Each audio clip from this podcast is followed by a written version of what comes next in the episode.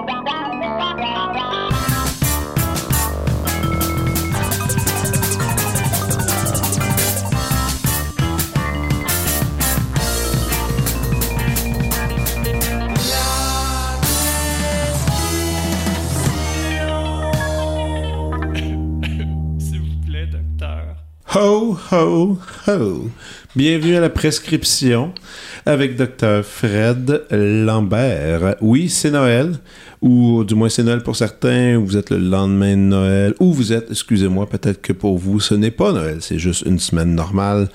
Euh, joyeux, joyeuse fête, joyeuse festivité. Reposez-vous, du moins essayez de vous reposer. On est là aujourd'hui pour vous donner, euh, bref, un épisode de grande qualité. Je voulais garder. C'est un épisode bonbon avec un invité incroyable. Mais avant ça, je me suis dit, euh, c'est le festival des, des tops, des top 3, des euh, top 5, 10, 15, 20, nommez-les. Si vous amusez à regarder les journaux un peu, il y a le moindrement, ben, il y a des trucs sur le cinéma, tout ça. Et, et j'ai décidé de faire quelque chose d'un peu plus personnel, moi et mon acolyte, mon ami, mon voisin, mon réalisateur, mon critique, mais, bref, euh, ma demi, euh, Olivier Chamberlain. Comment ça va, Oli? Ça va bien, toi? Super. Alors aujourd'hui, on s'est dit qu'on pourrait peut-être offrir euh, toute cette belle dernière année de 2022 les, nos quatre coups de cœur ou euh, quatre choses, quatre objets, quatre trucs qui nous ont euh, fascinés euh, et qu'on veut partager à ces gens qui, en ce moment, sont en pause et ont besoin de se divertir. On le sait tous quand on, est en pause, il faut se changer les idées. Et on va y aller comme ça. Alors, lance une première suggestion, j'irai après. Pour ma première prescription, ben, cette année, j'ai eu la chance de voir mon premier opéra qui s'appelait La beauté du monde. Que je n'ai même pas vu, je suis extrêmement jaloux. Ouais. Mais je sais pas si elle joue encore. Que... Non, c'est souvent ces opéras-là sont, sont, sur des, des courtes durées parce que c'est tellement cher comme production, avec l'orchestre, les, mm-hmm. les, chanteurs, tout ça, ils peuvent pas aller si longtemps dans le temps, mais du moins, ça a été très populaire, très apprécié par la critique. Alors, euh, toi, c'était ton premier? Oui, c'est ça. Donc, euh, c'était mon premier opéra. Puis, euh, ça raconte l'histoire du sauvetage des œuvres du Louvre pendant la Deuxième Guerre mondiale. C'est super le fun. Mais puisque c'était mon premier et mon seul euh, opéra que j'ai regardé ben, pour l'instant, euh, je, ben, je pense que je pourrais pas trop en parler objectivement euh, avec beaucoup de certitude. Mais ce que je peux vous dire, c'est que j'ai beaucoup aimé mon expérience. Les décors et la musique m'ont beaucoup marqué parce que ils étaient tous les deux grandioses. La pièce comportait même des, des effets visuels que j'avais jamais vus de ma vie, en vrai ce qui a participé à l'accroissement de mon émerveillement. Je sais pas si un jour ils vont la refaire ou euh, vous pouvez avoir la chance. Ben, je pense que dans tous les opéras comme ça qui sont des, des, créations, tout le monde souhaite que ça revienne un jour. Là, évidemment, c'était euh, une première. Bon, c'était fait.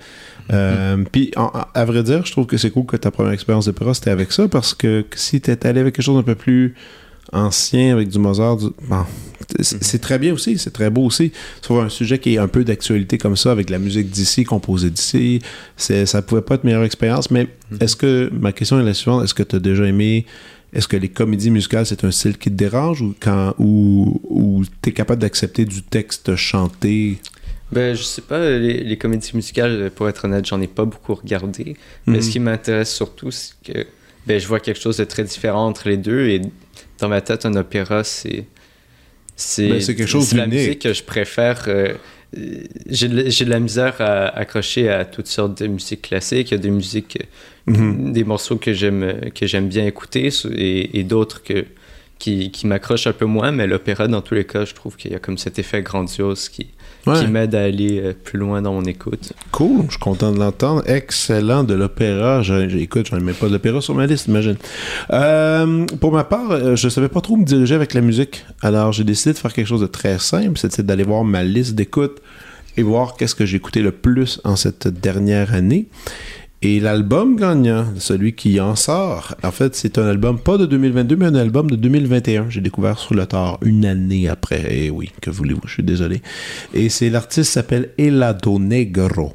C'est son nom et son album s'appelle Far In. C'est un artiste qui est établi en fait à Los Angeles qui d'habitude mélange euh, langue euh, en espagnol, mélange anglais. Il est c'est un espèce de truc hybride. Et son album Far In est peut-être le truc le plus planant, touchant, très californien dans le style, euh, mais, mais en même temps avec, avec une couche de subtilité qui est présente, des sonorités qu'on n'est pas, pas habitué d'entendre tant que ça. C'est pas très commercial. Mais une fois que vous appuyez sur la première piste qui s'appelle Wake Up Tomorrow, je vous jure, la journée part mieux, le, le, lever de soleil est mille fois plus beau, tout change dès cette première écoute. Et l'album et toutes les autres pistes ensuite, ensuite qui suivent, vous allez devenir euh, littéralement dépendant affectif. Euh, et ce n'est pas une blague. Euh, ben dans mon cas, ça représente cette année, si on regarde sur mes chiffres, ça représente 102 écoutes. Ça, c'est sur Spotify, bah, de... Ouais, Spotify, iTunes, vous pouvez l'acheter, vous pouvez le downloader, vous pouvez avoir le vinyle si vous voulez. C'est c'est un album qui m'a marqué, qui m'a qui m'a habité toute l'année et qui continue encore. Imaginez, ça fait beaucoup de temps. Des fois, des fois on, on tombe sur un album et on dit « Ah, c'est bien », puis ça reste deux semaines, puis même pas. Mais celui-là, non, lui, j'ai l'impression qu'il il va être encore avec moi pendant longtemps. Il a besoin de me faire vivre encore d'autres choses et de me faire regarder des situations différemment. Donc, euh, autant quand je fais du sport que juste pour réfléchir ou me changer les idées ou faire la vaisselle, ben je l'ai fait jouer. Alors voilà pour ma première suggestion. Une deuxième suggestion, Oli.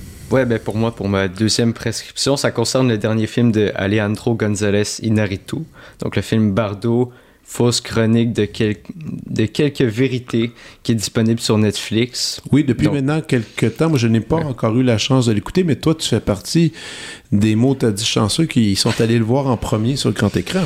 Oui, je suis allé au, cinéma du parc, ils le présentaient, et puisque c'est une production de Netflix, c'est eux qui produisent le film, ben, ils sortent euh, quelques temps plus tard. Euh... plus tard, attends, non, il avait sorti. Oui, ils l'ont sorti. Euh, moi, j'étais allé le voir en, en novembre, et et ils l'ont sorti sur Netflix, je serais peut-être le 15 ou le 20, quelque chose comme ça. OK, juste un peu après, c'est pour donner une espèce d'exclusivité sur grand écran avant. Mais je crois que c'est surtout pour avoir une chance de gagner des Oscars et ensuite de, ensuite de pouvoir. Euh, mais est-ce que tu penses que c'est le cas? Est-ce que tu penses que ce film-là va être un candidat à Oscar? je pense qu'il y a ses chances, en tout cas. Je sais pas si c'est peut-être mhm. le public cible. Ouais, on Parce que c'est assez spécial. Vas-y donc. Je vais expliquer. Ben, en gros, le film se passe euh, à travers. Ben, se déroule à travers plusieurs moments de la vie du personnage principal fictif. Euh, Silverio, que je soupçonne être inspiré euh, grandement de son du réalisateur du film, donc Inaruto. petit avertissement, si vous n'aimez pas les films plus abstraits dans lesquels on, on n'est pas tout à fait sûr de comprendre ce qui se passe, ben, ce film n'est pas vraiment fait pour vous. Mais contrairement au film de, par exemple, je dirais David Lynch, que je sais que tu apprécies peut-être un peu moins. Euh, oui, euh, grandement moins que toi. non, euh, mais t'aimes quand même un peu David Lynch. Mais non, j'apprécie aussi, c'est juste peut-être moins mon truc. C'est le côté bizarre, non expliqué peut-être, mm-hmm. sans signification. En tout cas, contrairement ça, au film de David Lynch, je trouve que on peut quand même trouver une certaine interprétation au, truc bizarre de, de Bardot. Donc, euh, par exemple, en, regardant le film, j'ai trouvé que euh, c'était assez clair qu'on pouvait voir qu'Inaritu avait quelque chose derrière la tête, qui faisait mhm. pas juste ses, euh, ses effets pour être bizarre. Je, pense que le point fort du film, c'est clairement ces images qui sont magnifiques, avec ces... Il y a des grandes chorégraphies, je sais pas si c'est le plus haut budget qu'Inaritu a eu pour ses films, mais c'en est clairement dans ses plus gros. Euh, il y a des effets visuels assez spéciaux, comme des travelling en fisheye, qui personnellement m'ont fait un peu penser au, clip de hip-hop que Spike Jones a pu faire. Et euh, c'est ça, il y a même certains concepts visuels qui font penser à le film Tree of Life que tu m'as prêté mhm. de Terrence Malick. Enfin bref, c'est un très beau film que j'ai beaucoup aimé et euh, je vous rappelle qu'il est disponible sur Netflix, alors n'hésitez pas à jeter ben un coup d'œil si vous l'avez. Et il est sur ma liste et j'irai absolument. C'est euh, expérience. Tant qu'à parler de film, moi aussi, je vais aller avec euh, un de mes gros kicks. C'est sûr que The Triangle of Sadness fait partie, je pense, de, tout le monde. Tout le monde a un grand, grand, euh, un grand cœur pour ce film qui risque de remporter une tonne de trucs. Moi, pour ma part, quand même, il y a le, le fameux film Les Banshees d'Enisrin. Est-ce que je le dis bien? Euh, ben, je suis pas expert dans... The Banshees Inisrin, euh, un film de Martin McDonagh. Et euh, peut-être que vous avez déjà vu le film In Bruges. euh, et c'est le même réalisateur, c'est le même, c'est avec Colin Farrell et Brendan Gleeson qu'on a pu voir auparavant ensemble. On se retrouve avec deux amis euh, depuis toujours qui se retrouvent dans une impasse lorsque l'un d'eux met brutalement fin à leur relation avec des conséquences assez alarmantes pour tous les deux. On pourrait dire que ce film-là est une extension de Le temps d'une paix, mais Le temps d'une paix dans le sens euh, veux-tu me sacrer la paix, s'il vous plaît? Le concept de, a des gens, des fois, qui sont autour de nous, qui sont insupportables et on ne sait pas comment casser les, casser ponts. C'est une comédie noire, très noire, étrange, un truc très bizarre. Pour la photo, c'en est hallucinant. C'est des paysages comme vous n'aurez jamais vu de l'Irlande. Euh, des comédiens qui se donnent. Moi, j'ai été extrêmement touché. Faut dire qu'il y a un aspect violonistique là-dedans. Je vous dis pas trop c'est quoi, mais il y a un aspect violonistique qui me qui est venu me chercher dans le cœur. J'ai ri, je me sens. J'étais pas trop certain. À vrai dire, quand le film est fini, j'étais pas sûr que j'aimais ça. Et quand. Et euh, trois jours plus tard, le film continuait à m'habiter. Et là, je me suis dit, ah, habituellement, c'est un bon signe, ça. Quand un film, que, sur le coup, j'étais pas certain et que finalement, il continue à être présent. Et, euh, et là, finalement, j'ai envie de le revoir. Donc, oui, c'est peut-être un de mes films préférés de la dernière année. Euh, écoutez, c'est un truc historique aussi. Ça se passe euh, au début du 20e siècle. Alors, il faut s'attendre quand même à un, dialogue aussi un peu difficile, euh, avec un anglais un peu brut. Si vous êtes pas avec des sous-titres. Avec des sous-titres très difficiles à suivre. La, trame, sûrement qu'il doit y avoir une traduction en français, je présume, alors peut-être en français pour ceux qui préfèrent, mais quelque chose de très touchant, très beau euh, et absurde un peu euh, par, par, certains moments. Alors, à ton tour maintenant. Oui, pour, pour mon autre suggestion, ben, j'avais une espèce de de suggestions de cadeaux, mais j'imagine qu'il est un peu trop tard pour ça. Mais si vous cherchez toujours des cadeaux, bien, ma prescription pourrait peut-être vous être utile car il s'agit d'un livre, euh, une vraie petite bible du cinéma québécois qui s'appelle Le Québec au cinéma et qui a été écrit par Michel Coulombe, qui a regardé euh, environ 100 films qu'il disait québécois pour euh, les répertorier dans ce livre-là. Euh, en plus, le livre est parfait pour les gens comme moi qui, euh, aiment euh, combler les courts moments de leur vie avec de la lecture ou qui n'ont pas beaucoup de temps à accorder à cette activité parce qu'il est divisé en plein de petits chapitres qui se lisent rapidement puis qui abordent chacun un, thème plus précis, plus précis et récurrent dans le cinéma québécois comme par exemple l'hiver, les professeurs ou la douche et j'en passe.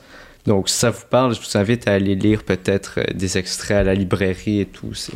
Et aussi, je dois quand même mentionner que pour mon anniversaire, tu me l'as offert. Alors, je, dois, je dois imaginer que ça vaut le coup. Et j'ai commencé, je dois admettre que c'est quand même assez plaisant comme lecture.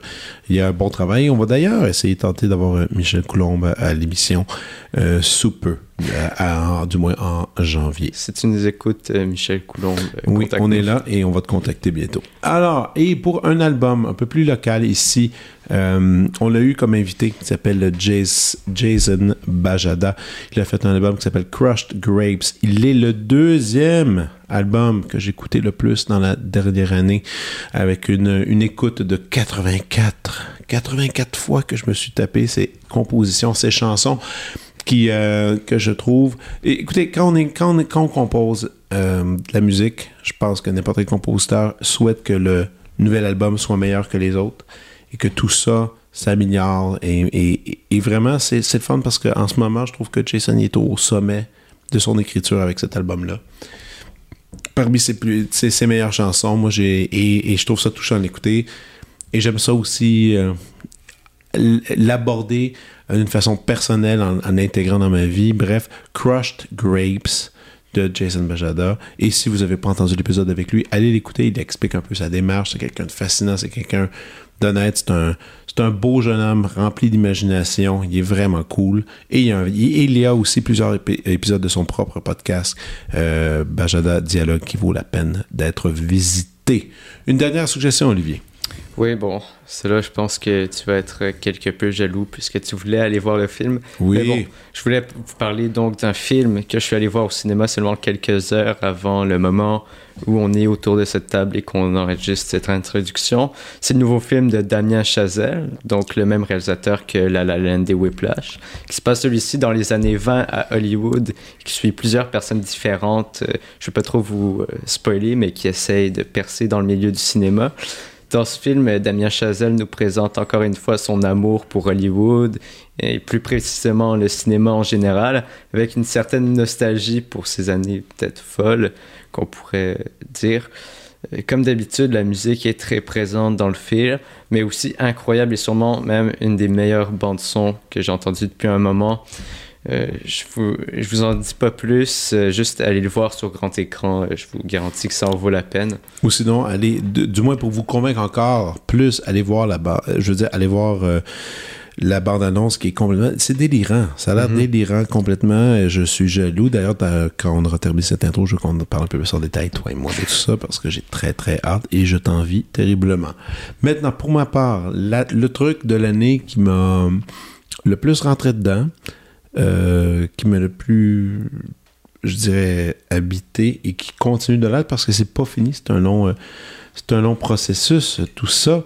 C'est euh, un truc qui s'appelle Soft White Underbelly. Je le répète, Soft White Underbelly, qui est une, qui est une chaîne sur YouTube, en fait, qui vient d'un Américain, qui s'appelle Mark Laita, un photographe qui, a, décidé euh, qui, habite en fait à Los Angeles, qui habite à, Beverly Hills et qui a décidé d'aller faire des entrevues à Skid Row. Skid Row, qui est un des quartiers les plus malfamés de Los Angeles, les plus pauvres, les plus dangereux. C'est 8 rues sur 10 rues, vraiment, sur, un point de vue de euh, quadrilatère.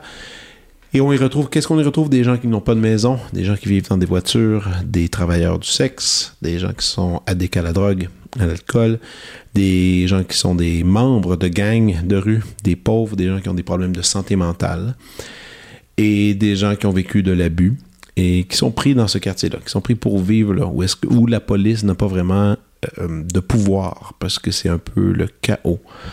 Euh, Laïta a eu l'idée de prendre 1000 dollars par jour dans ses poches et d'aller là et de présenter de l'argent à ces gens et pour essayer de les convaincre de les amener dans son hangar où il fait des entrevues en noir et blanc. Tout est en noir et blanc. Et de leur poser des questions sur leur trajet de vie, tout ça. Donc, il en fait environ 8 à 9 entrevues par jour. Euh, d'environ une demi-heure pour la majorité, dépendamment du sujet. Et, il dit qu'il, de parmi ces entrevues, il en garde une environ, qui est décente, tant dans le propos que dans le vocabulaire utilisé pour le comprendre. Si vous allez explorer, il y a plus de 2000 hum, vidéos sur son YouTube channel qui existe maintenant euh, depuis 2016. Moi, j'en suis... je ne veux pas dire le terme amoureux, mais j'en suis vraiment dépendant. Je regarde ça et maintenant, quand je regarde la fiction, je la trouve inintéressante. C'est quelque chose. Quand on dit que la réalité dépasse la fiction, ici, c'est le cas. C'est des histoires qui n'ont aucun sens, qui sont, qui sont euh, triste, traumatisante, parfois inspirante. Ça va dans tous les sens. C'est l'émotion brute, il n'y a rien qui est acté. Euh, c'est genre, oui, il y a de la souffrance, mais il y a aussi qu'on parle qu'on veut essayer d'éduquer les gens à expérimenter l'empathie davantage, mais bien c'est sur cette page-là que ça va se passer. Si vous n'avez pas d'empathie après ça, vous n'avez simplement pas de cœur. C'est vraiment là que j'irais. Et euh, c'est fascinant. Il n'y a a rien qui existe comme ça en ce moment dans le monde. Et il faut, il faut le vivre. Si vous n'êtes pas convaincu, si vous n'êtes pas certain, écoutez, il y a Joe Rogan qui a reçu Mark Laita pour une entrevue de trois heures dans laquelle Mark Laita explique sa démarche, comment il a réussi à avoir euh, la confiance de ces gens-là. Il parle de certains sujets, certains qui ont réussi à se, sortir de la misère, certains qui sont encore restés là, certains qui sont morts.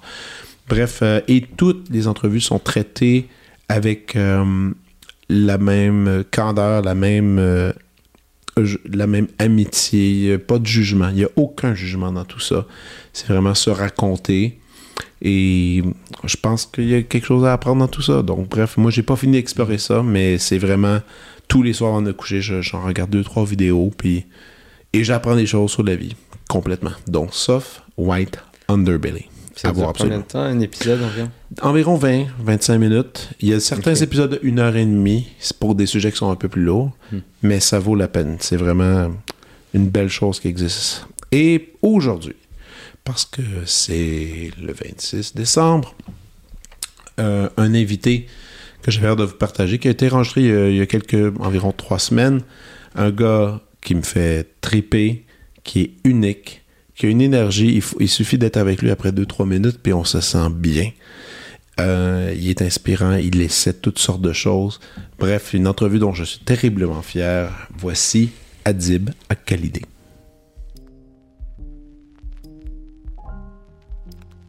Dès sa sortie à l'École nationale de l'humour, Adib Akhalidé travaille autant sur scène que dans les coulisses à titre d'auteur. En 2013, il remporte l'Olivier Révélation de l'année au gala Les Oliviers et parcourt la province du Québec pour y représenter son tout premier one-man show Je t'aime. Suite à cette tournée, il se retrouve à la tête de plusieurs projets de séries web, tels que Avoir l'air de et Pose Kawa, à titre de réalisateur, scénariste et comédien. En 2015, la série 7 dollars par jour, dont il est co-concepteur et co-scénariste, est diffusée sur la plateforme tout.tv et on peut le voir sur les ondes de Télé-Québec dans la série Like Moi, ainsi que sur les ondes de FRAC à titre de chroniqueur à l'émission Code G. En 2016, Alcalidé est un des cofondateurs du festival Dr Mobilo Aquafest, un festival d'art alternatif basé sur un modèle d'affaires de coopérative. Adib Akhalidé réalise ensuite en 2018 son premier long métrage, une tragique-comédie socio-financée portant sur la maladie mentale. Le film remporte le prix de la révélation de la meilleure interprétation et le Galet d'or pour le meilleur film au Festival de films canadien de Dieppe. Toujours en 2018, il décroche un rôle dans Mathias et Maxime, film réalisé par Xavier Dolan qu'on retrouve dans la sélection officielle de la 72e édition du Festival de Cannes. En 2019, il fait partie des quatre humoristes québécois choisis par Netflix pour présenter un spectacle dans la série humoristique du Monde. Et en juillet, il anime son premier gala juste pour rire. Il annonce en 2020 la sortie de son premier projet musical intitulé Les Cœur du Mal. Il recevra sa première nomination au Gala de la disque 2021 dans la catégorie Album de l'année alternatif. Il sort un nouvel album en 2022 sous le titre Pour tuer le temps. Adib Akalidé est actuellement en tournée pour son troisième spectacle solo, Québécois Tabarnak, et travaille sur de nombreux projets d'écriture et de réalisation en cinéma, en télévision et en musique. Il sera en spectacle les 6 et 7 janvier 2023 à la salle Wilfrid Pelletier de la Place des Sarts. Chers amis, voici mon entretien avec Adib Al-Khalidé.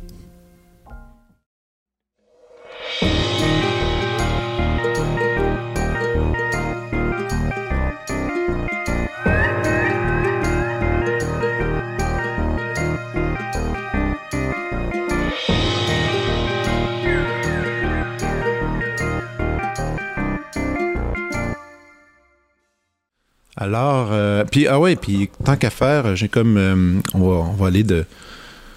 En premier plan. Écoute, je te souhaite joyeux Noël. Hey, joyeux Noël. Parce que je vais sortir cet, cet épisode-là le jour de Noël. Ben, en fait, non. Le, le- c'est les lundis. Ah non! C'est le 20. Ça va être le 26 décembre. Alors, joyeux Boxing Day! T'es-tu déjà allé dans un, dans un Boxing Day? Euh, pas vraiment, non. Non, t'as jamais fait la file euh, pour aller au Canadien Tire avoir des super rabais? Parce Ben- que là, il y a des gens en ce moment qui c'est ça, là, ils écoutent le podcast, ils font la file, ils attendent, ils se divertissent avec quelque chose. Écoute, si on peut accompagner des gens. euh, On va aller dans cette ambiance, on va aller dans cette, dans cette idée-là. On accompagne un Boxing Day. j'aime ça, j'aime ça. ouais, non, t'as jamais essayé ça? Ben. Je pense que j'ai déjà été, mais euh, j'ai pas vécu l'affaire des longues files puis tout ça. C'est- Généralement, on va dans des magasins où euh, ça se Ouais, passe. ça se bien, passe assez ouais. rapidement. Moi, c'est la même chose. Moi, c'est le temps des fêtes. Ma famille vient de Joliette, puis je vais à Joliette. Il y a- Ok. Il y a un centre d'achat, puis je vais dans les magasins pour aller l'essentiel, des bas, des Ouais, sous-vêtements. Tu des, affaires, des affaires comme ça. Mais il y en a qui sont, tu sais, fa- faire la file, c'est faire la file en général, c'est la pire chose là, du monde. Mais faire la file pour aller acheter des trucs ou ben, moi la pire, t'as-tu déjà fait une file pour, euh, pour mettons, euh, acheter des billets d'un, d'un show, un truc comme ça? Euh, Tu sais, il y avait une époque où est-ce que les gens, quand Pink Floyd était venu à Montréal, il y a des gens qui dormaient dehors. Ça, j'aurais fait ça. Je, l'aurais je- fait? Je, je l'aurais fait parce que je suis vraiment, euh, vraiment. f- Pardon. J'aime- beaucoup, euh, j'aime beaucoup Pink Floyd, mais tu vois, j'ai euh, la- la, la, la, je sais pas, la, consommation culturelle est arrivée tard dans ma vie, fait que j'ai pas eu la chance de. D'expérimenter ça. Non, j'ai pas eu cette chance-là encore. Ben, peut-être aujourd'hui on me donne les billets, fait que tu, reçois, tu reçois des invitations. mais- Man, je pourrais pas vivre la partie de la vie où genre tu, fais- tu fais la file dehors. Et moi, j'ai fait une, euh, une fois, euh, je m'en allais à, à- à Radio-Canada un matin, super tôt, faire une chronique à- un vendredi matin. Puis je marche, et là, je vais sur Sainte-Catherine, direction Est, puis je passe devant l'Olympia. Et là, c'est tôt le matin, il est 9h30. Longue file, qui fait tout un, tout un bloc au complet. Juste des jeunes filles, 14, 15 ans, sleeping bag dehors. Les parents qui sont à côté d'eux ou dans, dans une voiture à côté. Wow. Puis là, je fais, qu'est-ce qui se passe? Euh, Wow. ils ont dit Ah, ce soir, ce soir, ce soir, c'est le show euh, de, de Marimé. Mais ils veulent, comme c'est premier arrivé, premier servi, ils veulent être le plus proche de la scène possible. Ben, ils ont dormi comme 24 heures en avance, reviens l'école pour pouvoir être le plus proche de Marimé, là. J'en reviens pas. c'était. Puis, toi, puis on le sait, le coin de l'Olympia, C'est pas un. c'est. une expérience. C'est- En soi, c'est C'est une expérience. Tu vas là, tu Euh, vois des choses c'est que tu te t'imaginais pas Non, la, c'est ça. la nuit. Ouais. Écoute, c'est traumatisant ce coin-là. En tout cas, Hmm. Donc, c'est euh, c'est très loin de.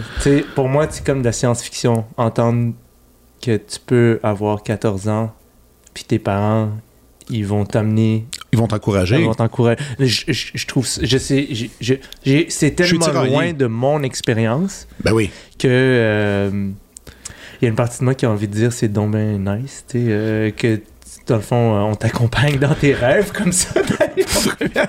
Puis l'autre partie de moi qui est comme, euh, je sais pas si je le ferais, mais euh, je sais pas si je ferais ça. Je sais pas. Écoute, mais là, t'es papa maintenant? non, non, je suis pas. euh, T'es je suis pas papa? Non, je suis pas, je suis pas encore papa, non. Mais non, c'est-tu on- dans les plans? C'est dans les plans. Ok, ouais. J'aimerais c'est ça. ouais, Mais écoute, ça. Je pense que quand tu deviens père, euh, moi j'en ai 8, 8 ans, 5 ans, puis tu Je pensais que t'allais dire j'ai 8 enfants. J'étais comme, C'est donc bien propre chez vous pour quelqu'un qui a C'est donc bien petit.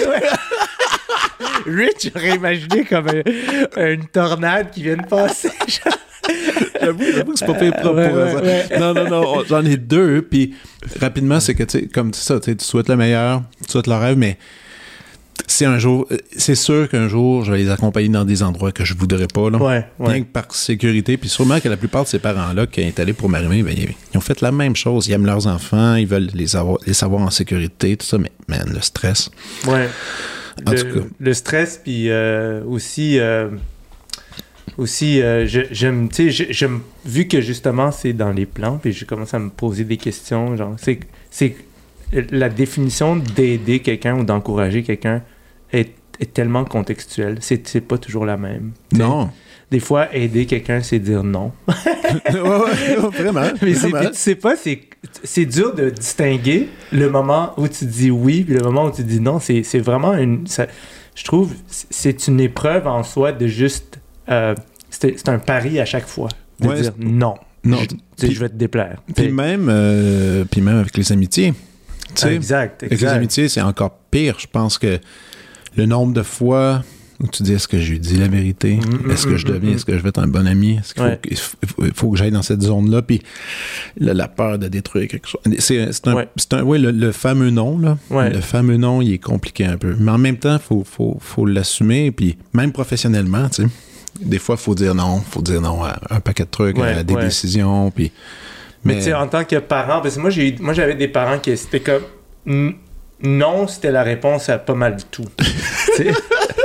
Fait que eux autres, c'était pas genre, c'était comme un nom de subsistance, là. C'est comme, non, non, je suis comme, j'ai pas- pas, le temps pour, j'ai pas le temps pour des affaires. T'as pas fini de dire la question est-ce que je pourrais. Non.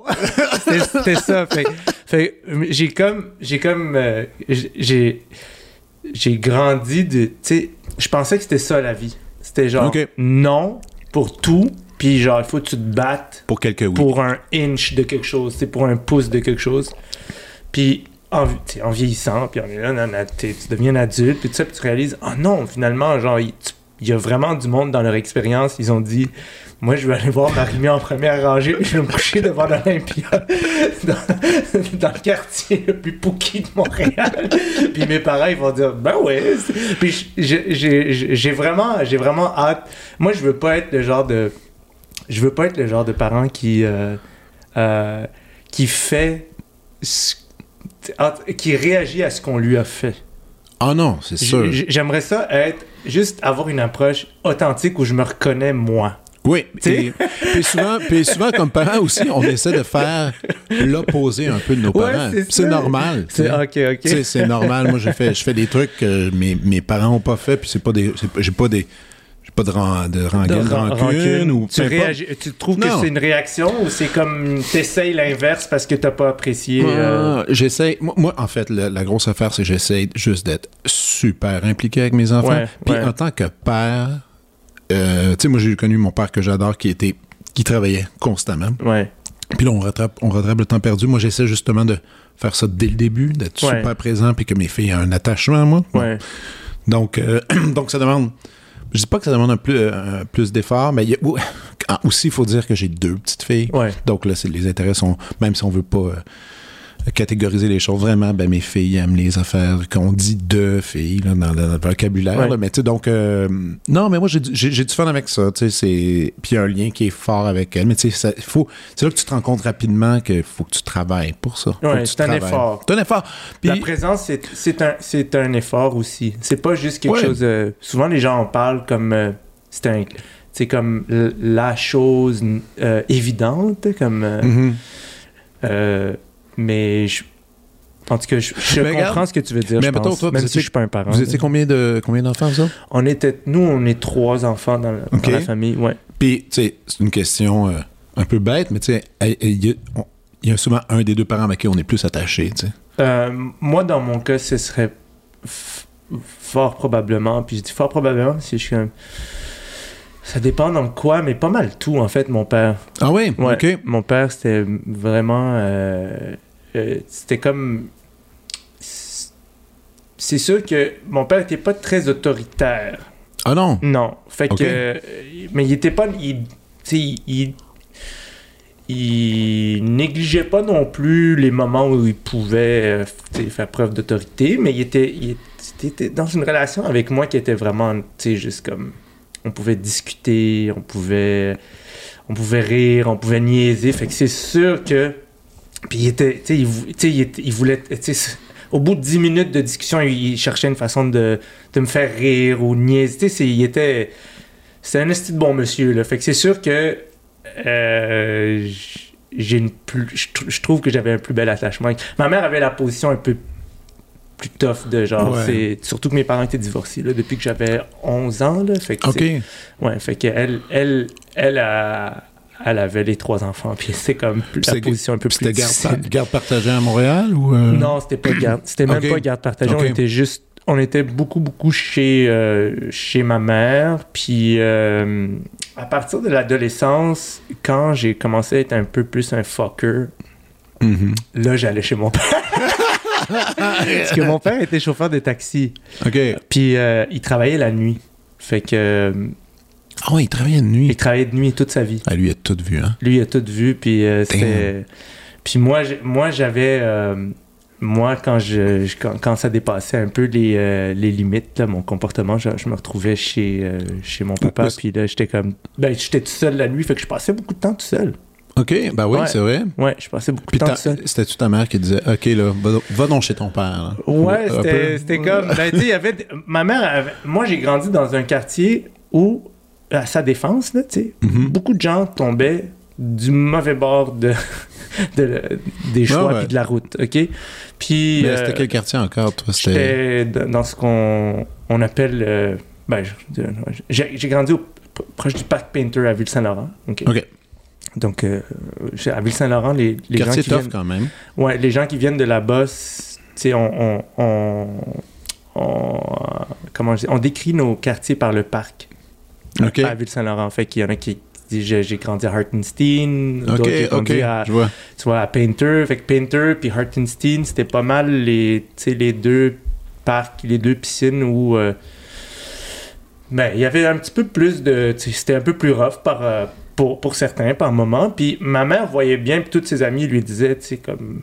Tu sais, elle avait des amis qui leur disaient mais j'ai perdu mes enfants là, à la rue là. Euh. fait que euh, fait que ma mère était en panique un peu par rapport à ça, Ça- parce que tu sais pas comment tu, tu sais pas nécessairement comment euh, empêcher tes enfants de tomber dans, dans les mauvais choix. Là. Fait que quand, ça, quand, quand mes comportements atteignaient une certaine limite de tolérance, là, tu vas chez ton père. Et je me retrouvais chez mon père, puis chez, chez mon père, euh, j'attendais qu'il euh, parte travailler, puis je sortais, mais j'allais me promener tout seul, j'avais rien à faire, j'étais pas genre... Ah ouais.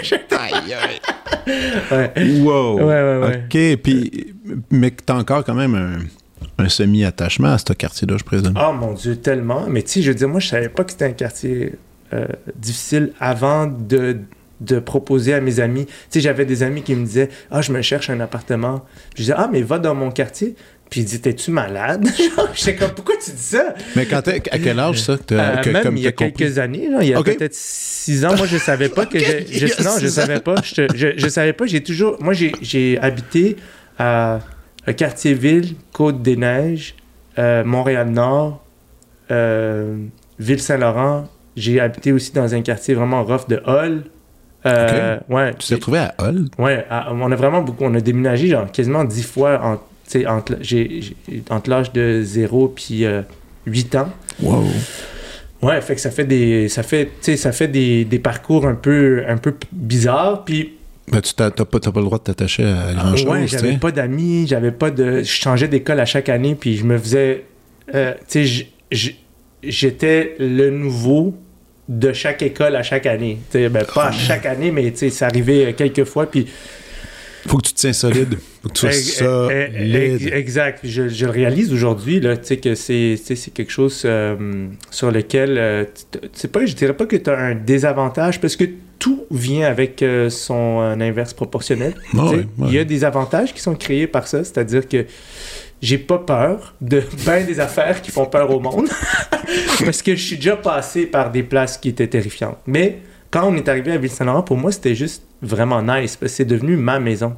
C'est Ah comme ouais, on a ok. pu déménager. On était juste à la même place. Puis, euh, fait que moi, j'ai toujours perçu ça comme ma maison. Puis, j'ai, et oui, il y avait des bagarres, il y avait des trucs comme ça, il y avait des, il y avait des trucs, mais pour vrai, en- comme 98% du temps, le monde était juste vraiment juste nice. Puis, Puis tu disais qu'il y avait des mères qui disaient à ta mère, ah, j'ai Ouais. perdu mes, mes enfants dans, Ouais. cette, dans, cette, dans cette vie-là. Euh, toi, t'as-tu perdu des, des chums, des Ouais. amis? Ah ouais, Ouais. hein, t'en as eu? ouais, moi, moi, dans le fond, mes, euh, mes, mes meilleurs amis, ils étaient dans une famille d'accueil à côté de, dans mon immeuble, dans le fond, dans l'immeuble à côté du mien. Puis, puis euh, on était devenus, euh, on était devenus euh, tellement proches. Puis c'est vraiment une histoire incroyable. là, un, un de mes amis, de ces trois amis-là, c'est Jonathan, qui a la vie la plus euh, euh, juste comme inspirante là, de, de, de- que j'ai vue dans ma vie. Euh, on est encore amis aujourd'hui. Euh, on est devenus tellement, tellement, tellement proches à l'âge de 10 ans à peu près, jusqu'à l'âge de 16 ans. On s'est perdu de vue parce que leur famille, leur mère d'accueil, euh, elle voulait plus être mère d'accueil. Fait que eux, eux autres, ils ont perdu leur, Leur famille, eux autres, ont perdu leur famille, puis ils, se- ils- ils se sont fait, euh, ils se sont fait euh, envoyer, ch- chacun, lui et son frère, se sont fait envoyer dans deux maisons de- d'accueil différentes, puis mon autre meilleur ami, Edwidge, s'est fait envoyer dans, euh, chez, euh, chez une, une amie à nous, dans le fond. OK. Une- on avait une sauveteur, là je rentre dans les détails, Non, là, de- on avait une sauveteur à, à la piscine de mon immeuble qui était qui s'appelle Christina avec qui je suis encore très proche aujourd'hui puis ils étaient euh, elle, venait travailler à notre piscine à chaque année puis elle s'était attachée à nous on niaisait tout le temps on était toujours en train de rire puis elle commençait à vraiment tu sais comme juste nous apprécier comme comme être humain là, tu sais. Ouais, puis ouais. sa mère avait entendu parler euh, du fait que euh, ben, il y avait quelqu'un qui avait plus de famille d'accueil, mon ami, tu sais, Edwidge, fait que elle a comme décidé de, de se partir une famille d'accueil pour lui. Puis, euh, Ça, c'est quand même brave. Là. ouais, c'est vraiment brave. Puis, euh, puis, puis euh, malgré tout ça, avec le temps, j'ai j'ai perdu compte, comme, en tout cas, la, la vie étant ce qu'elle est, puis les troubles d'attachement étant ce qu'ils sont pour les gens qui ont des vies très, très rough, on, on s'est perdu de vue. Hmm. moi puis un de mes meilleurs amis dans le fond Edwidge fait que mais j'ai gardé contact avec Jonathan puis Gary qui sont c'est dans le fond fait que oui Puis ça, ils se sont. c'est- Je veux dire, la vie est, meilleure pour eux maintenant. euh, ben comme je te dis tu sais Jonathan là c'est euh, Jonathan j'ai même fait un podcast avec lui euh, il y a deux ans pour le parce qu'on avait on, on avait une on, on, je me rappelle plus c'était quoi exactement mais on, il s'est même ouvert euh, sur euh, tu sais Jonathan il était présent euh, à côté de Freddy Villanueva quand il, il jouait avec lui au dé Oh. Ouais, c'est ça. Fait que c'est euh, une vie, euh, c'est une vie, euh, sais, c'est une vie exceptionnelle. Ben, c'est ma plus grande inspiration. Là, Avec, avec quelques traumatismes. avec des dire. traumatismes. Mais je te dis aujourd'hui, c'est comme, tu sais, c'est c'est comme, les, je pense que les gens ont, ont, ont aucune idée à quel point on peut euh, euh, transcender notre condition, puis euh, Ouais. dépasser les épreuves, puis euh, devenir, euh, devenir quelqu'un ou des gens avec euh, euh, capable de beaucoup de bonté puis de bien. Aujourd'hui, il, il est infirmier. Ah, ouais. Ouais, il, quand même. Il est, il est- il est cadre dans un CHSLD. euh, il gère des équipes, il aide les gens. Il, Ah ouais. est, il est extraordinaire, là, tu sais. Puis, c'est ça. C'est comme... Ouais, je viens d'un quartier un peu, un peu rough, mais... euh, quasiment tout le monde que je connais euh, ont, ont transcendé leurs épreuves. Puis c'est vraiment... euh, Pour moi, c'est des grandes inspirations. Mais ça revient au truc que tu disais justement, de- déjà que très jeune, tu déménageais Ouais, et que je disais, ben, tu sais, il faut que tu te tiennes. En fait, tu apprends à dompter la peur. tu ouais, T'apprends à dompter la peur de l'inconnu. ouais. Puis s'il y a bien quelqu'un qui s'amuse dans l'inconnu, c'est toi, tu sais. Parce que moi-même, non, mais c'est quand même vrai, tu sais, je reviens pas encore euh, pour le. On va, euh, allons un peu dans tes projets cette temps. Ben oui. Euh, pour tuer le temps, tu sais, ce disque-là qui est sorti. Premièrement, avec full confession, tu sais, je suis beaucoup ta, ta carrière depuis, euh, depuis les débuts, je- mais tu sais, des fois on en manque des bouts. J'avais, je savais même pas que tu faisais de la, de la muse. Oh. Moi, je l'ai appris là, mais je savais que ben là, là j'ai appris que tu avais fait un album il y a deux ans, que, Ouais. j'étais, que là, finalement, je t'allais écouter. Mais j'écoutais le disque, je me disais, mon Dieu, c'est- mais c'est super bon, c'est, c'est bien fait, c'est bien écrit. Je connais pas tant les gens qui sont derrière la réalisation de tout ça. Mais ça, c'est un projet, tu t'es lancé là-dedans, ou c'était. Ou la musique, elle a toujours été là parallèlement? Non, ça n'a jamais été là. Donc, t'as fait, bah, moi je me lance. Euh, je fais- ben, pas comme ça exactement. C'est parce que dans le fond, euh, moi j'ai commencé à moi j'ai commencé à faire de l'humour parce que sinon j'allais tomber dans la criminalité. Ok? Carrément. Carrément. C'était ça qui a motivé mon choix parce que mes, mes parents ils voulaient pas que je fasse ça puis c'était c'était impossible pour moi de le faire. Mais j'avais fait j'avais commis des gestes euh, euh, pas, pas pas ultra graves mais juste assez euh, assez mauvais pour regarder les deux chemins qui Qui se trace, là. qui se trace puis Ouais. j'avais fait ok d'un côté je m'en vais je m'en vais vers comme quelque chose qui je survivrai pas je le sais puis de l'autre côté euh, je vais je vais tuer mes parents par Mhm. ma, ma décision j'avais juste dans ma tête j'avais juste deux options ok, Ok. je vais les je vais je vais tuer leurs rêves leurs ambitions par rapport à moi tu sais Ouais. puis j'ai décidé que c'était ça que j'allais faire, que j'allais détruire leurs rêves parce qu'ils avaient pas. C'était c'était comme c'était ça ou c'était ça ou c'était l'autre affaire. Ou c'était pire. Ou c'était pire. Ouais. Puis euh, je me suis, j'ai commencé à faire de l'humour. Je veux dire, moi, je me suis fait calisser dehors de chez nous là quand j'ai dit que j'allais faire ça, fait que j'avais plus de, tu sais, Ouais. c'était, c'était, c'était pas, c'était pas, euh, c'était vraiment, fait que moi, moi, Mais pour- c'est difficile à comprendre de penser que c'est un métier aussi, tu sais. oui, oui, non, moi je juge, je, vraiment, je- je euh, juge pas. Tu sais, ça fait partie de, ça fait partie de l'épreuve de tous et chacun d'avoir des moments où tu comprends pas comment les autres se comportent, puis de pas nécessairement poser un jugement euh, bien ou mal, tu sais, Exact. parce que avec le temps, je réalise que c'est pas de mes astis d'affaires. Pourquoi les gens ils se comportent comme ils se comportent. Ouais. Moi, je peux juste dealer avec mes décisions puis mes choix. là. Ça m'a pris tellement de temps de comprendre ça dans la vie. Puis moi, j'ai commencé à faire de l'humour, puis dans, dans la...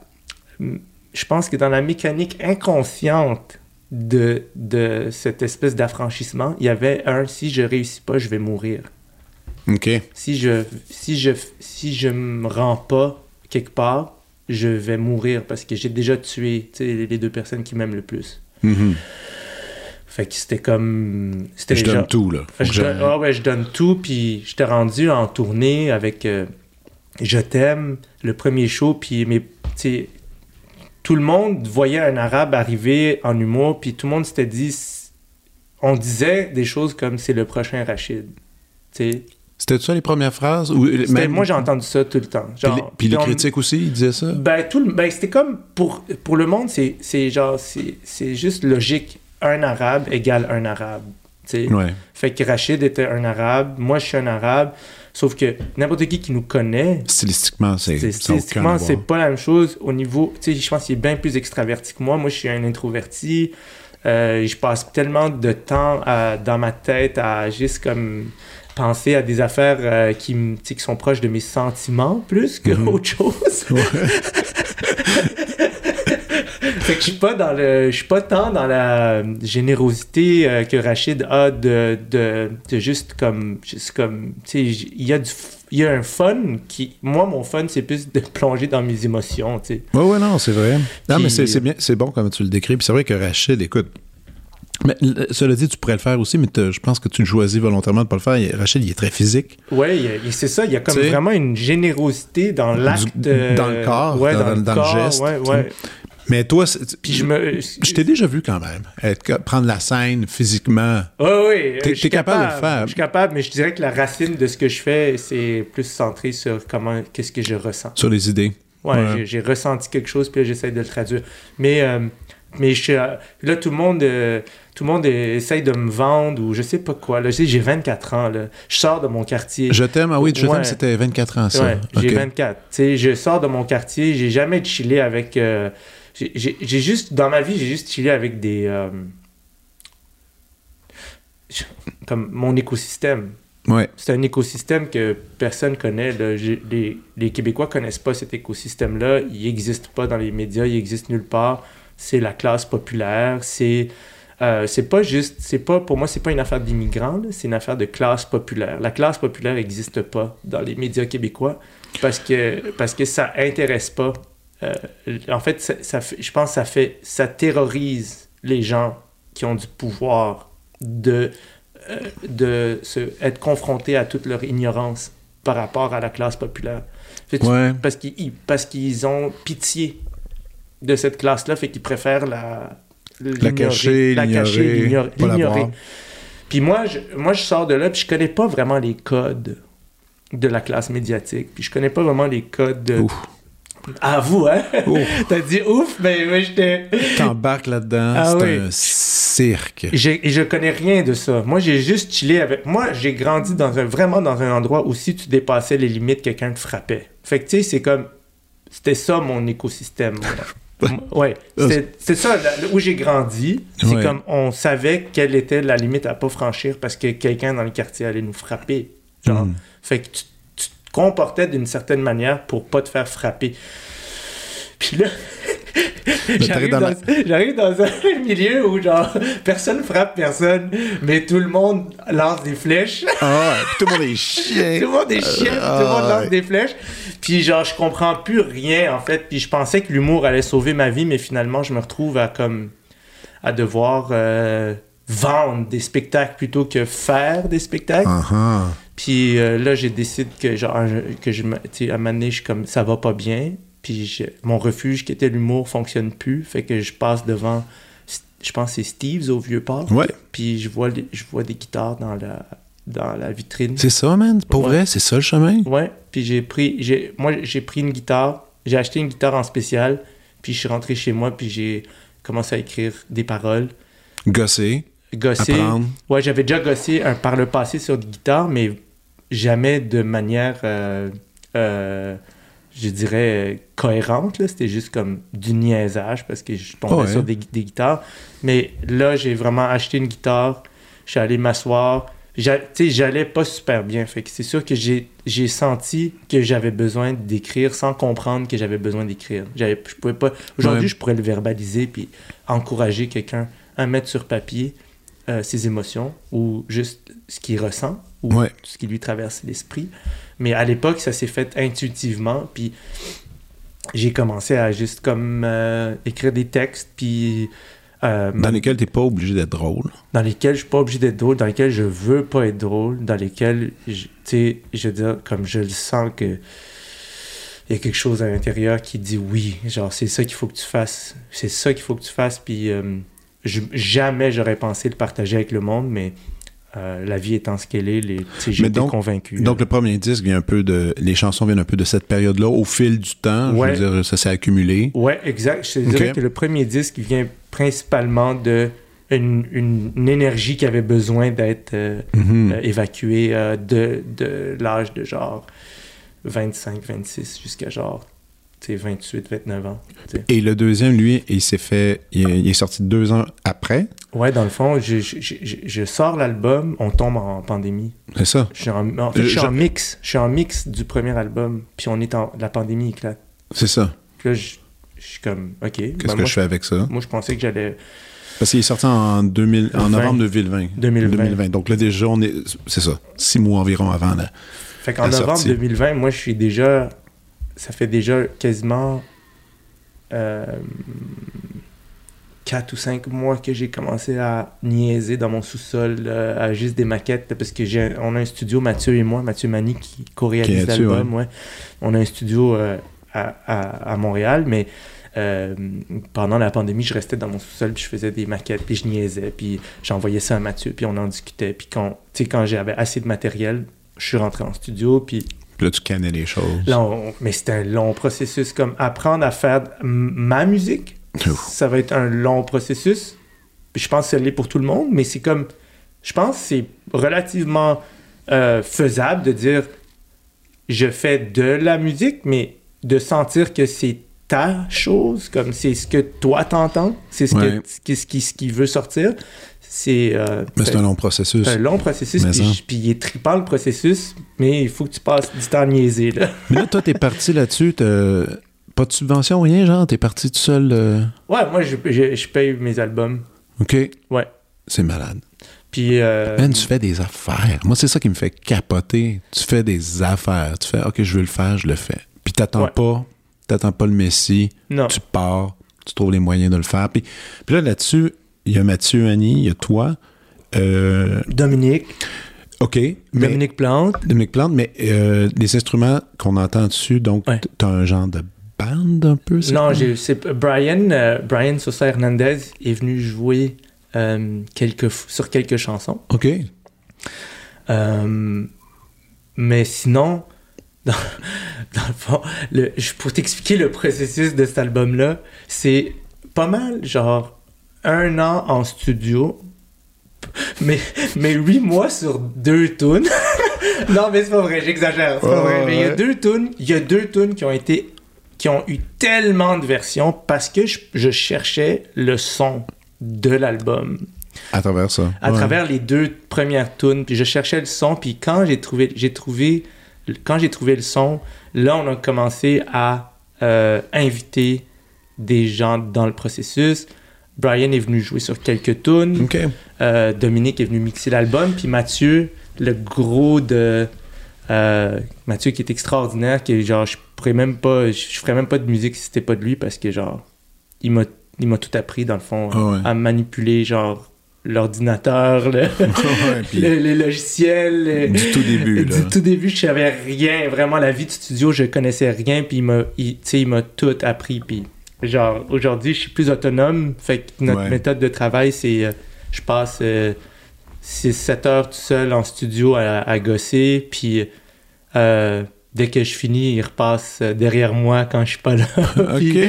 puis, euh, il bonifie dans le fond Mais euh, quand tu dis j'étais j'étais à la recherche d'un- du son qui me représente, ouais il y en a qui font un peu dans, dans, dans ce cher milieu de, de musique, euh, de création de chansons, qui font euh, qui vont écouter bien de la musique. Ouais. On écoute plein, plein, plein. Puis à un moment ils vont dire, ils vont arriver avec un disque, ils vont dire track 4, le son de la basse. c'est ce son-là qu'il me faut. Ouais, ouais, ouais. Puis euh, la, la batterie, non? Toi, c'est, est-ce que c'était un peu ça ou c'était plus de gosser les mains dans les instruments? Les mains les- dans les instruments. Des mains dans les instruments, OK. Puis je pense que c'est autant, genre, c'est tellement le fun d'écouter de ce qui se fait, puis de se dire, waouh, j'adore ce son-là, j'adore Mhm. telle affaire. Je- C'est, ça, c'est- magnifique, mais j'ai comme catché en, en- en plein processus que, genre, si, je- si tu fais ça, tu, tu vas dévier de, de, de ta routine. Il y a un projet qui doit exister. Ouais. Puis le projet doit exister pas parce qu'il est parfait, parce que c'est ça que tu devais donner à ce moment-là. C'est point final. Il n'y a pas de. Il y a, tu, tu peux pas argumenter cette affaire-là. Puis moi, je fais pas de la musique pour gagner ma vie. Non. OK? Puis d'ailleurs, je fais même pas de l'humour pour gagner ma vie. C'est, ce serait, je me considère bien plus comme si j'avais à gagner ma vie, ce serait plus genre l'écriture en général qui me permet de gagner ma vie. OK? Comme ni l'humour ni la musique, je, je m'assois là-dessus pour payer euh, ma maison. là. C'est pas ça. Parce que si je fais ça pour payer ma maison, je vais pas le faire comme, comme De je cette façon-là? Ouais, non, non, exact. non, parce que tu connais les recettes, tu sais ce que le public voudrait Exact. absolument entendre et voir. Exact, exact. Puis si tu commences dans cette direction-là, ben, ça modifie tout ton craft, toute ta façon de créer. Exact. Le premier domino est bien plus important que, ce que ce que ce qu'on pense. C'est- lui Ouais. qui tu pousses le premier, puis après ça tout le reste, comme tu peux pas l'arrêter. Fait que c'est Ah, comme tu, tu deviens un peu pris d'un esthétique, puis le Ouais. jour que tu as envie d'être real, puis on en, a, on en voit des gens qui font ça. Tu sais, des gens qui sont pognés dans un carcage, quelque chose que dont tout le monde est attaché, puis un, un jour, il arrive avec quelque- une autre nouvelle proposition, puis on est comme non, merci. là, Ouais, on n'est ouais. pas. exact. Sans les nommer, mais il y en a plein qui ont, qui ont essayé de faire ça, puis c'était des échecs. Alors, c'est mieux de le faire dès le début, là, tu sais. Ouais, puis c'est comme moi j'ai toujours il y a je l'assume qu'il y a un fuck off dissimulé dans tout ce que je fais genre Mhm. fuck off genre c'était c'est comme je le fais pas je, je le fais pas pour personne Non, non, c'est mais ça. en même temps je le fais pour tout le monde c'est ça qui est weird c'est que Ouais. genre parce que tu le partages avec tout le monde Ouais. mais Tu il le mets out there, puis tu dis, euh, ben voilà, voilà moi. Exact. C'est voici ce qui devait sortir là, Mhm. là. Puis, euh, je, je, je, je ne me. tu sais, Je, je ne m'attache pas à ça parce que si je m'attache à ça, je, je, je vais, me, je vais me perdre. Je- le processus est plus intéressant. Mais il faut toujours que tu sortes, quand tu sors quelque chose, que justement, ça soit un show d'humour ou même la musique, tout ça, faut. Le principe de base va être est-ce que moi j'aimerais ça l'écouter, ce truc-là? ouais. C'est quand même un, un concept assez important, tu sais. Vraiment. Vraiment. Parce que si toi tu l'écoutes, tu fais Ah, je m'en passerais, mais pourquoi de bord tu fais ça? C'est vrai. Mais si en même temps, t'es comme. Tu sais, par exemple, quand j'ai commencé à faire de l'humour, dans le fond, je commence à. Je commence à reconnaître les patterns de création dans les différents domaines dans lesquels je travaille. tu sais. C'est Mhm. comme si j'avais à recommencer, au lieu d'apprendre à faire de l'humour ou de la musique ou whatever, j'apprendrais à apprendre. Qui est un art en soi. Tu sais, apprendre à apprendre. Parce que si tu sais comment apprendre, tu peux Amen. tout apprendre. OK? Tellement vrai en plus. Mais moi, ça m'a pris du temps à comprendre ça. moi, je pensais vraiment, t'arrivais quelque part, puis là, j'apprends à faire de l'humour, puis ça sert à rien de faire ça. C'est genre, si je- Mais l'école a quand même eu une. L'école nationale a eu un pas pire impact sur ta structure, tu dirais, ou tu ou c'était des outils de base que tu as regardé, ou c'était plus en regardant les autres agir, mais. Parce que c'est drôle, l'école de l'humour, puis là, je fais pas du, je fais pas du, euh, du bâchage sur l'école de l'humour. Pas du tout ça. pas. Parce que c'est une. Tu sais, il y en a plein qui y vont, il y en a plein qui passent là. Il y a une école qui dit va pas là. Il y en a qui disent faut, faut que tu fasses les planches pour aller te trouver, trouver qui t'es. Mm. Euh, toi, c'était quoi ça, donc, l'école? l'école, c'était pas. euh, pour la personne que j'étais à ce moment-là, Mhm. c'était pas pour moi. J'étais, j'étais trop un. un j'ai- j'ai- j'ai- j'aime pas ce mot-là, mais c'est malheureusement c'est le bon mot. Je suis trop rebelle. Trop rebelle pour l'école en général. Euh, c'est-à-dire que dès que quelqu'un me dit fais-le comme ça, euh, ça m'énerve. Ouais. J'aime pas ça, mais tu sais, je veux dire, en vieillissant puis avec un peu de thérapie, tu comprends que. tu comprends qu'il y a quelque chose de. Il y a quelque chose- non plus exact, exact. tu te dis, shit, il faut, faut peut-être que j'ai. Peut-être que je m'ouvre un peu à me faire dire comment le faire exactement. Mais tu sais, je veux dire, à cette époque-là, je suis pas capable de tolérer ça. Puis je Ouais. suis même pas conscient que je tolère pas ça. Fait que c'est sûr que, genre, t'es dans une école, Puis, tu sais, je veux dire, c'est. Il n'y a, il y a pas de- il y a, il y a pas d'école pour les autodidactes. Moi, je suis un, moi, je suis un, moi, je suis un, un- un- un autodidacte. J'apprends sur le tas, en me promenant, en rencontrant du monde, en faisant des erreurs, en me sentant complètement nul à chier. Hmm. Mais C'est ça. tellement important. Ah ouais. Comment je me sentais nul à chier, man, à chaque fucking chose que j'ai fait. Puis, je veux dire, la violence de se sentir pas bon, une fois que t'as passé ce bout-là, puis tu comprends que tu vas jamais abandonner. Ah, mais après, c'est super. Après ça, c'est super. Mais faut, mais, mais, faut que tu te rendes là. Il y en a, il y en a qui, dès le début. Et puis écoute, tu vas, en tout cas, je, je reviens à mes enfants rapidement. Oui. Mes enfants, c'est la première fois. Dès qu'ils sont pas bons, ils font Je peux en faire. Je suis comme. Oh, no, Non, non, non, tu, vas t'assois. le faire. Hey, on recommence. Puis là, puis là, je leur montre en plein visage la- l'amélioration de la chose. Ah tu sais. ouais, ouais, tu fais mais c'est mais c'est mais c'est dur de voir tu sais ton enfant il se décourage moi-même euh, quand j'étais jeune je me décourageais euh, tu sais j'étais- j'avais pas de facilité à l'école écoute c'était vraiment pénible ma mère elle était d'une patience inouïe mais encore une fois tu sais c'est ça c'est l'enseignement mais apprendre à apprendre J'ai- j'aime bien ce j'aime bien cette idée là de Ben, si, si on est capable de faire ça, il n'y a rien. Il y a rien. euh, tu sais, dans le fond, notre curiosité est attirée par des choses. Là, il pense à toutes les choses que ta curiosité te pointe du doigt, tu sais, qui est comme ça, regarde cette affaire-là, regarde cette affaire. Puis le nombre de fois que j'ai ignoré la curiosité parce que je l'ai pas eu du premier coup, puis, Hmm. puis qu'on vit dans un monde où si tu l'as pas du vite. premier coup, ouais, si c'est pas rapide, si c'est pas tout de suite, si, si on peut pas te mythifier, tu vaux pas grand chose. non non non je sais puis ça c'est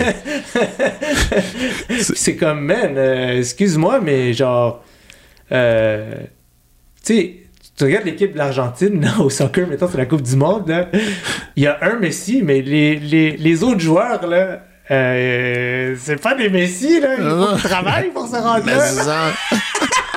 Mais même Messi, il a travaillé fort, mais je veux Ouais, dire, ouais, ouais. tu comprends comme Non, non. c'est pas tout le monde n'est pas destiné à être mythifié dans sa démarche, non, non, puis, mais écoute, mais OK, revenons quand même à, à tes trucs. Tu as sorti le disque, quand même une bonne euh, réception. Je sais pas si tu lis les critiques. Je- J'en ai lu quelques-unes. Tu, fais, euh, tu fais quand même attention de pas trop... ta- Ben, never too high, never too low. Fait que, parfait, parfait. Euh, et ça, c'est ça. En général, euh, donc, même pour les shows d'humour, tu, te- tu, tu restes pas trop proche de ça, parce que comme tu disais, ah, j'ai été présenté pendant longtemps comme euh, le, le deuxième arabe après, euh, après Rachid, le deuxième Rachid, Ouais. pendant, pendant une période. Bon, sûrement que donc tu consommes, tu t'étais pas insensible à ça. Au début, tu as dû apprendre à dealer avec les médias Ouais, et ben, savoir c'était quoi, puis quoi faire avec ça. Ouais, ben. Ou tu l'as appris rapidement ou, tu l'as, ou, ou c'est encore quelque chose à dompter qu'il faut faire attention? euh, ma, ma femme euh, m'a dit ça une fois, puis euh, c'est mon mantra maintenant. OK. C'est le prix à payer pour être dans l'espace public, c'est d'accepter que tu plairas pas à tout le monde.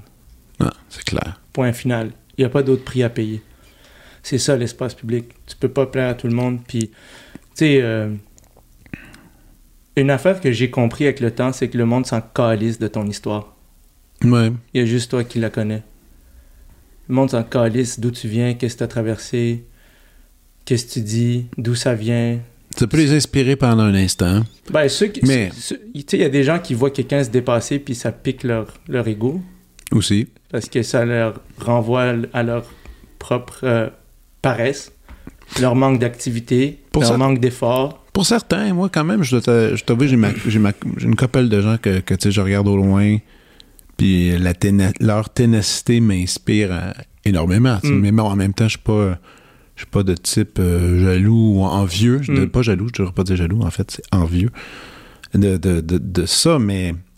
Mais c'est vrai qu'il y a beaucoup de gens qui ne peuvent pas endurer justement le succès des autres, puis Ouais. que c'est- lourd, Ouais. que c'est jamais assez, puis tout Ouais. ça. Donc ça peut être écrasant, mais c'est bon, c'est bon, c'est vrai que... le bout, le bout, le bout qui me, le bout qui me, qui me soulage le plus, c'est de juste accepter que tout le monde s'en calisse d'où tu viens puis ton histoire. Puis c'est Ah pas leur responsabilité de, c'est ta responsabilité à toi de te raconter d'où tu viens, de te souvenir d'où tu viens. Parce que, comme. J'ai traversé des affaires dans ma vie euh, que je raconterai jamais à personne. Hmm. Mais Pourquoi?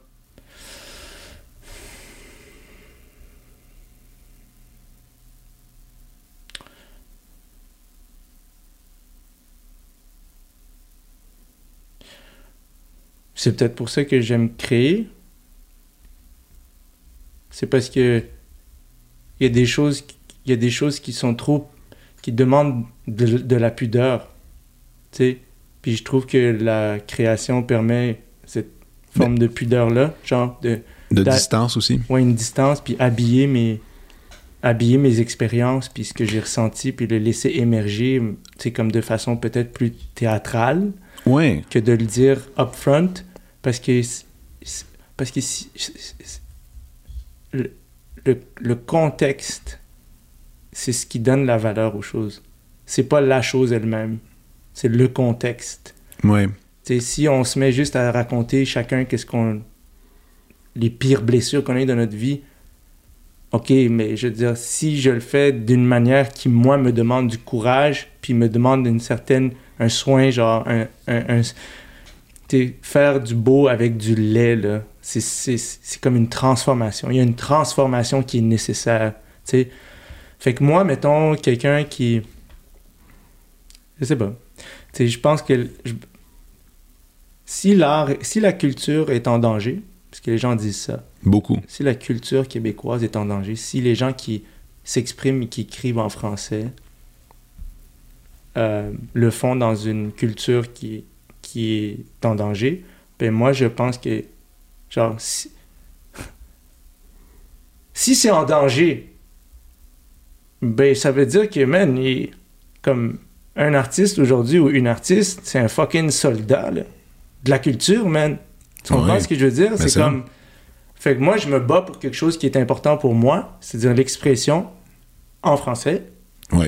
Puis, si quelqu'un euh, est pas down avec ma démarche, fuck off. Mais, hein. C'est ça, c'est ça ma réponse à ces gens-là. C'est comme fuck off.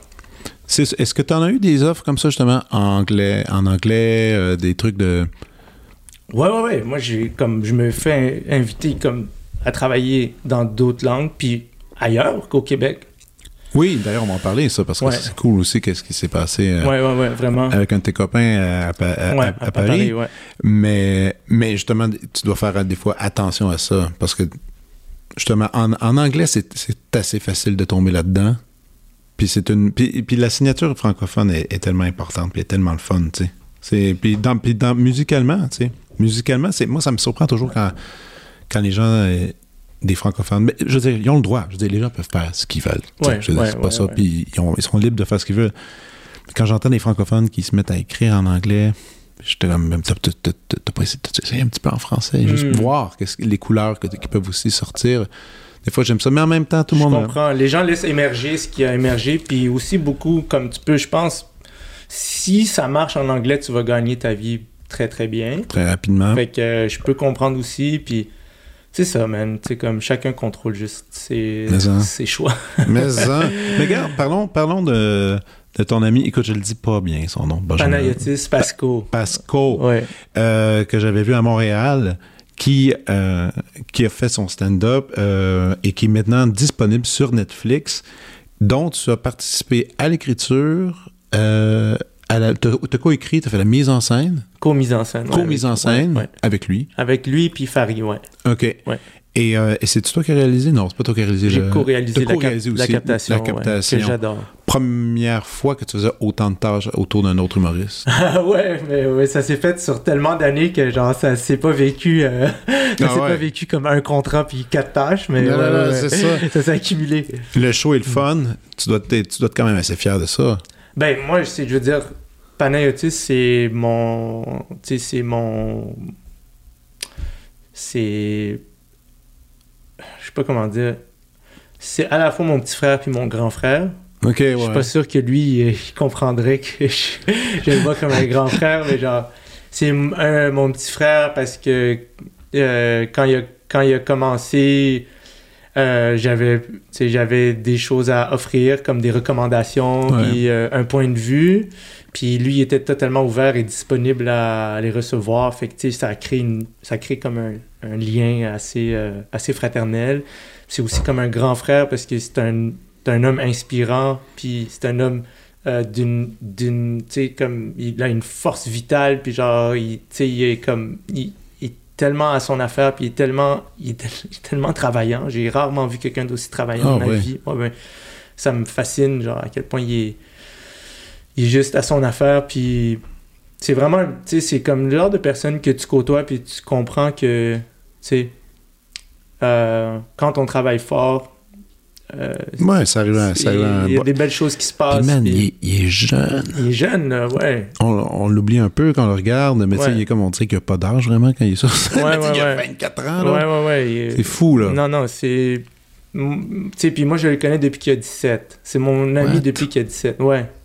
Puis vous êtes rencontrés à Montréal? ou à Ouais, il est venu à Montréal. Ok. Puis, euh, tu sais, je veux dire, c'est drôle parce qu'à l'époque, il venait de quitter une émission de télé. Qui était super populaire. Ouais, puis moi, je moi, je, moi, je, moi, dans la vie, je m'en calisse qu'est-ce que tu fais ou d'où tu viens euh, euh, médiatiquement, là. Genre, ouais. je viens de telle affaire, j'ai fait telle affaire, je m'en fous, là. j'ai- Je m'en fous. Tu sais, je dire, c'est pas important pour moi parce que j'ai vu de tout, j'en ai vu de toutes les couleurs. je suis passé par la, la période où tu étais impressionné par quelque chose, puis finalement tu fais, ouais, mais ça fait pas la qualité d'un individu. OK? Pas du tout, là. Puis, euh, puis je me souviens que lui, quand il avait 17 ans, puis il avait quitté son émission de télé, c'était pas évident pour lui. Au Mhm. début, quand il a dit qu'il voulait faire du stand-up, tout le monde, il y avait beaucoup de monde qui était comme Ouais. Fuck toi, t'es pas bon, t'es si, ça marchera jamais. J'ai vu des productrices, des productrices, euh, j'en ai vu deux, deux là, me dire dans ma face, genre, ah tu, ah, tu vas travailler avec lui, euh, c'est pas, euh, tu sais, je veux dire, il est, tu sais, il faisait de la télé, là, c'est pas un humoriste, là, tu sais, c'est pas un vrai humoriste. Ouais, ouais, j'étais comme, damn, vous êtes donc ben cold, c'est genre, comme, que- c'est quoi qui vous dérange, tabarnak, quand quelqu'un, c'est quoi qui se passe, mais, mais les gens oublient que l'humour. euh, je, je veux pas dire que tout le monde peut être humoriste, mais tout le monde peut essayer un peu, voir qu'est-ce que c'est. Puis surtout quelqu'un. mais- Puis encore une fois, c'est pas tout le monde qui est drôle non plus. Il y a des gens qui vont rapidement se rendre compte qu'ils Ouais. n'ont pas pantoute. Ouais, ouais, mais tu sais, c'est un genre de métier que dans lequel si tu essaies d'écrire une bonne histoire, juste voir qu'est-ce qui se passe. Un peu comme quelqu'un qui va. Puis après, tu as l'expérience de ça, mais le gars, il a comme une expérience d'interagir avec les gens. C'est juste que l'étiquette télévision est tellement collée. Surtout en France, quand c'est collé à toi, c'est Là-bas, ouais, parce qu'ils ont, ont- un star system qui est beaucoup plus proche de ce que les Américains ont que ce que, ce que nous, on a. Mais, tu sais, comme. euh, être- J'ai une analogie qui est peut-être horrible, qui, qui est peut-être pas bonne, mais c'est comme. Tout le monde pense qu'il. Tout, oh, tout le monde peut être drôle au même titre que tout le monde peut conduire, mais tout le monde conduit pas. Super bien. Non, NAS- tout le monde fait pas du NASCAR Non, non. ou, ou de la Formule 1. Ou tu comprends Ah comme, ouais.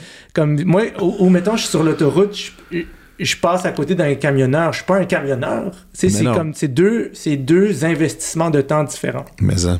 Puis ça veut, mais ce que ça veut dire, ça veut dire que c'est la porte est ouverte pour tout le monde. Si tu es, capable de conduire, tu peux décider de consacrer ta vie à gagner des courses, mais il y a comme un côté compétitif à faire rire autant d'inconnus avec des c'est de la il y, a, il y a quelque chose. Mais ça, c'est fou. l'art c'est la science du corps man. Tu comprends? Moi Mhm. c'est- c'est comme ça c'est comme les mots puis la musique les sons tout ça ça fait bouger le corps. Ça fait bouger l'esprit. Ça fait il se passe des choses. Comme tu peux comme une phrase c'est une formule magique puis si elle est dite d'une certaine manière avec des cer- une certaine note ok? Puis tu- un rythme puis tu l'envoies bien le corps de la personne à qui tu parles se manifeste euh, physiquement, les muscles se contractent, ils rient, les cordes vocales se déploient. Je veux dire, c'est de la magie. C'est un travail. Puis la musique fait la même chose. La musique, tu peux faire pleurer, tu peux faire danser, tu peux, tu peux euh, euh, mettre KO quelqu'un qui se met à voyager dans son, Ah dans oui. son âme. Là, tu sais. T'as-tu déjà fait des shows de musique? Non, pas encore, mais ça s'en vient. Ça s'en vient? Oui, oui, ça s'en Oh vient. man, là, tu vas pogner quand même. Je vais pas te dire que tu vas pogner un mur, mais, mais, non, mais tu vas pogner un mur en termes de. Il n'y a pas de réaction autant qu'en humour. Oh boy! Oh boy! Le public il est cold! Ah, non, il est pas cold. C'est juste, tu c'est tellement, c'est tellement quelque chose de différent, tu sais, tout le truc, l'humour de l'évaluation au rire. Moi, ça, ça, ça, c'est quelque chose qui me fascine quand même. Parce que tu peux rapidement savoir par ça, par ces indices-là, si ça va bien. Alors qu'en musique, écoute, tu, peux faire un, un truc, un, un show, là, puis ça, ça, ça, ça groove pas, là, ça groove pas, mais ça, fi- ça termine, ça applaudit très fort, puis les gens après sont témoins. C'est tellement une, une expérience individuelle, Hmm. comparativement à un show d'humour où est-ce que c'est un truc collectif, là. Tu- t'es- t'es- quand, quand t'es dans un show d'humour, je sais pas comment le dire, c'est...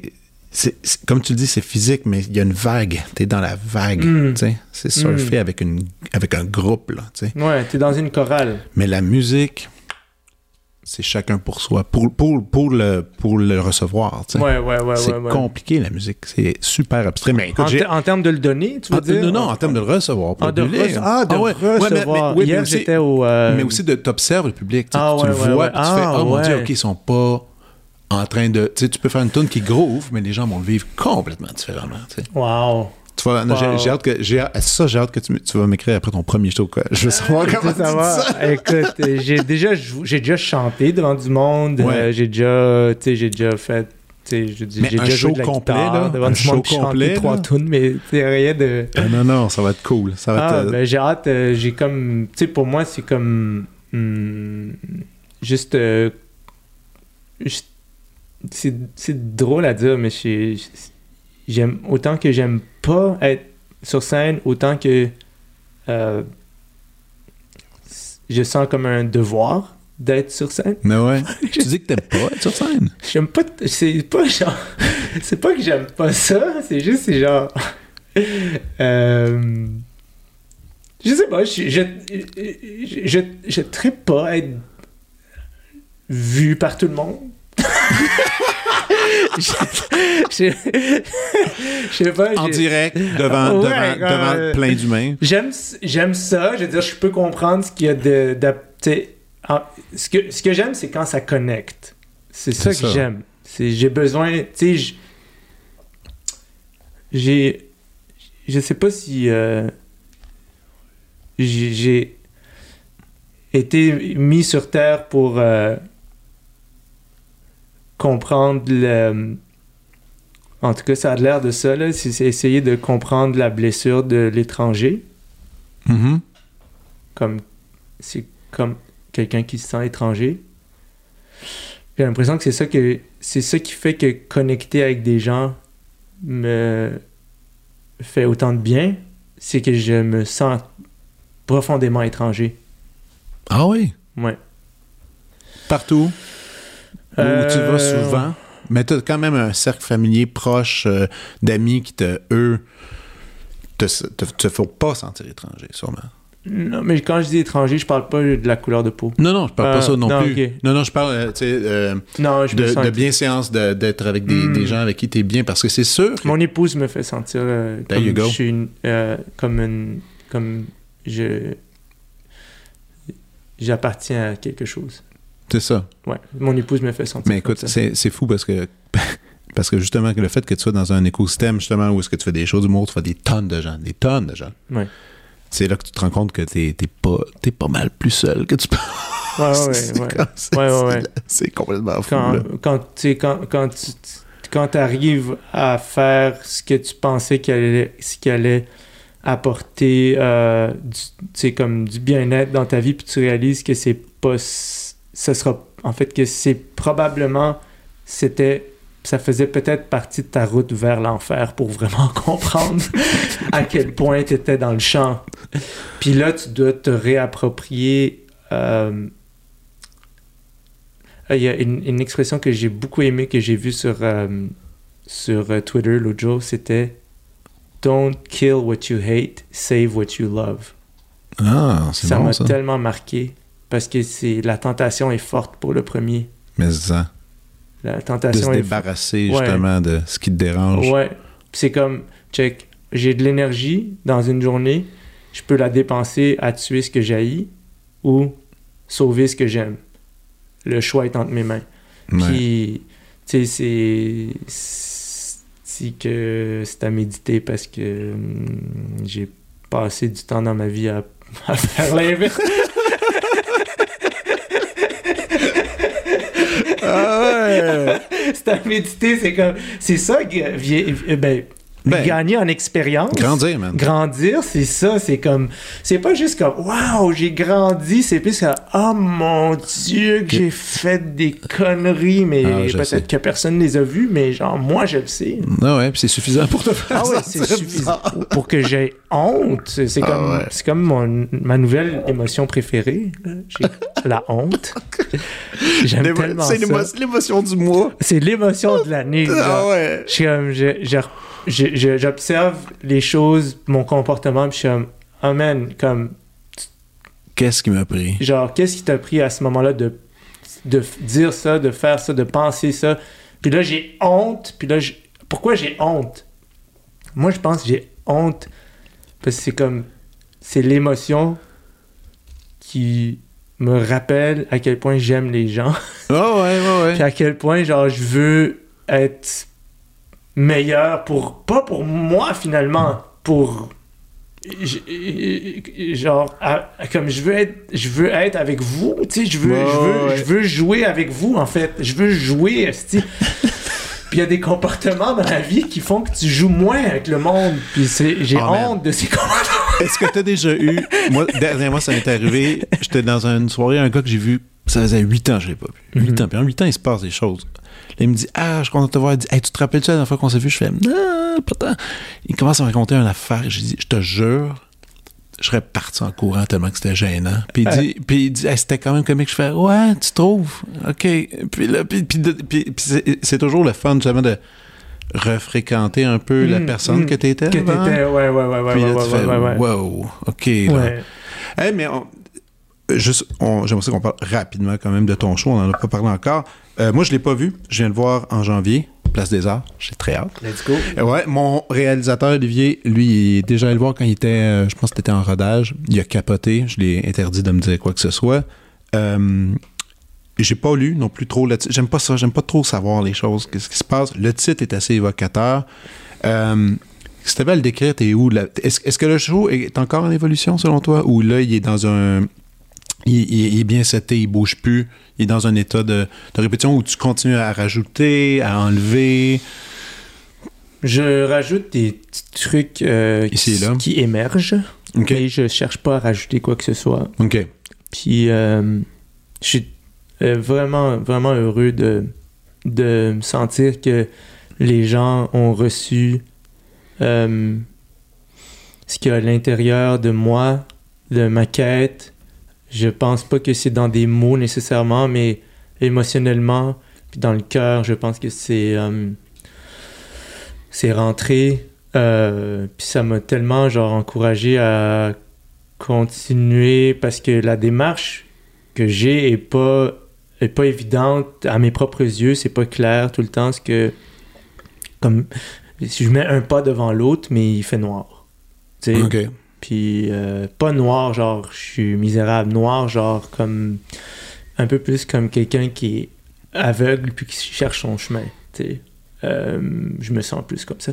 Puis avec ce spectacle-là, j'ai l'impression que tout le monde m'a dit euh, t'es dans la bonne direction. Fait que c'est sûr que j- je suis toujours aveugle, mais je marche avec plus de conviction. Puis là, ça me fait du bien d'avoir de la conviction. Un peu moins de doute, plus de conviction que, OK, genre, moi j'ai, tu sais, j'ai... Moi, moi, T'es un gars dans le doute, toi? je sais pas, je suis un gars dans le doute, man. J'ai, j'ai- j'ai- comme, je, je- je suis un, je suis un, un arabe en Occident, man. Tu comprends? Comme c'est, Ouais. c'est fucked up. Genre, j'ai, j'ai, j'ai, je, je- je pense que c'est plus intense que ce que le monde pense. Depuis que je suis petit, que je vois dans les médias que ma couleur de peau, puis d'où je viens, puis la religion à laquelle j'appartiens ou à laquelle ma, famille souscrit, c'est c'est mauvais. Je, sais pas ce que ça a fait à l'enfant que je suis de juste voir pendant 20 ans les médias parler de moi comme si j'étais quelque chose de monstrueux. Je sais pas si ça a eu un impact, mais quand je te dis que le monde s'en calisse, c'est, de ça que je parle. C'est Ouais. comme, c'est que je, je ne connaîtrai jamais le sentiment de naître quelque part où tu ressembles à tout le monde. Hmm. Je ne sais pas c'est quoi ça. C'est pour ça que je me sens aveugle. Parce que je vois que les gens ont un confort par rapport à leur place dans la société. Puis je le sens qu'il y a des gens qui l'ont pas, ce confort-là, puis qui ils vont devoir choisir de le trouver. C'est un choix. Oui. Puis c'est ça mon spectacle, je pense. C'est un, pas dans cette direction de dire je choisis, même si je vois pas exactement, je choisis d'aller vers la, la chorale de gens qui rient puis qui me dit genre viens-t'en, viens. Ouais. C'est un peu ça. Fait que je te le dis, man, j'ai comme vraiment. J'ai. j'ai- C'est ça. j'ai- ouais. Si tu, tu dis, j'ai j'ai pas connu ça, justement, d'être dans un, dans un endroit où. Non. Est-ce que c'est des fois un fantasme de le vivre de- de- ou de l'avoir vécu? Tu, sais, tu comprends ce que je veux dire? Est-ce que, est-ce que des euh, t- Comme. Est-ce que tu voyages beaucoup? Ouais, j'ai voyagé, ouais. Est-ce que, est-ce que des fois, tu as, eu à l'expérimenter puis tu te dis, ah là, je me sens plus à ma place, je me sens mieux? Ou, ou Ben, pas je vais au? Maroc, dès que j'ouvre la bouche, ils savent que je suis pas. c'est instantané. T'es-tu sérieux? Ah ouais, ouais, j'ouvre la bouche, puis là, ils se mettent à me parler en français ou en anglais. Instantanément. Instantanément. Il y a que l'accent juste là. Petit. Tout euh, de suite, même si je parle, ils, ils savent en, en une fraction de seconde. Puis, euh, C'est-tu l'accent? C'est, c'est vraiment, on est. Mais puis, puis attends, mieux que ça, est-ce qu'ils font Ah, Québec? Non, non, non, ils font pas Québec, ils font juste comme. ils vraiment, genre, je parle arabe, puis là, ils font bam, ils se mettent à me parler en français ou en anglais, puis c'est comme, tu sais, ton accent, c'est le déguisement de tes mots. Ouais, sais, c'est le costume de tes mots. Puis, genre, ils voient que je suis pas habillé comme eux, là, linguistiquement, là. Que, genre, je- je- dès que tu ouvres la bouche, c'est comme, OK, tout le monde est en djellaba, puis moi, je suis en jeans. C'est un peu ça, là. Ah, ouais, ok, je comprends. Puis, Ouais. euh, ou, le- ou l'inverse, là. Puis, genre, non, il n'y a pas de. Je, je, je le sais que ça doit, je sais que ça doit être un sentiment fabuleux parce que les gens le prennent pour acquis. Ouais. Je sais que c'est beau parce que les gens le prennent pour acquis. Tout ce qui est beau est pris pour acquis. Puis moi, je moi, je l'ai pas, ça. Hmm. Je le sais que je l'ai pas. Je le sais parce que quand je suis dans une chambre de hockey puis que je suis le seul immigrant puis que je regarde partout autour de moi puis je m'imagine des enfants qui ont vécu depuis leur naissance le sentiment de ressembler à tout le monde puis de pas sortir du lot. Puis en plus de ça, de pas se faire dire dans les médias à tous les jours qu'ils sont dangereux Si, ça, ouais. puis qu'ils sont la, ils sont la chose nocive pour l'Occident, puis d'entendre des gens dire des choses fucked up, tu sais. Euh, je, je, je te le dis, moi je pense que c'est moi je pense que c'est quelque chose de bien plus euh, bien plus important à soigner pour moi Mhm. que ce que je sens que les gens comprennent. Mais c'est pas grave. C'est pas grave parce que je sais que tout le monde souffre. Puis que Ah, je suis pas le seul. Et chacun à leur façon. Et chacun à leur façon. Ouais, puis je respecte beaucoup, beaucoup, beaucoup ça. Franchement, là, je. Tu sais, comme dès que quelqu'un me raconte son histoire, je suis. C'est un, c'est mon écoute qui est comme reconnaissante, de pouvoir contribuer. Puis deux, je suis aussi reconnaissant de me rappeler que fuck, tout le monde traverse, tout le monde a son épreuve. Moi, ça, ça. c'est la mienne. Et ce show-là, justement, est-ce qu'il t'a amené des rencontres? Justement, de gens qui sont venus te dévoiler d'autres histoires, Ah, leurs histoires un peu? Ah, tellement. Ah ouais, hein? Tellement. Puis la musique aussi, man. La, la- la musique me fait. Les gens m'écrivent des messages, ça n'a pas de test de bon sens, comme à quel point, genre. Ça te touche? Ben, c'est pas juste que ça me touche, c'est juste comme. Ok, genre, finalement. Finalement, on a tous besoin de. Finalement. Finalement, on a, comme on a besoin de temps en temps de genre dire qu'est-ce qu'on ne veut pas dire, ou comme chanter ce qu'on veut pas chanter, puis laisser émerger ce qui est comme plus difficile à. Je sais pas, c'est comme. euh, c'est quasiment genre. Si c'est dur à dire, que ça te demande du courage, c'est probablement parce que c'est sur le chemin de la vérité. Tu sais? Ouais. C'est probablement pour ça.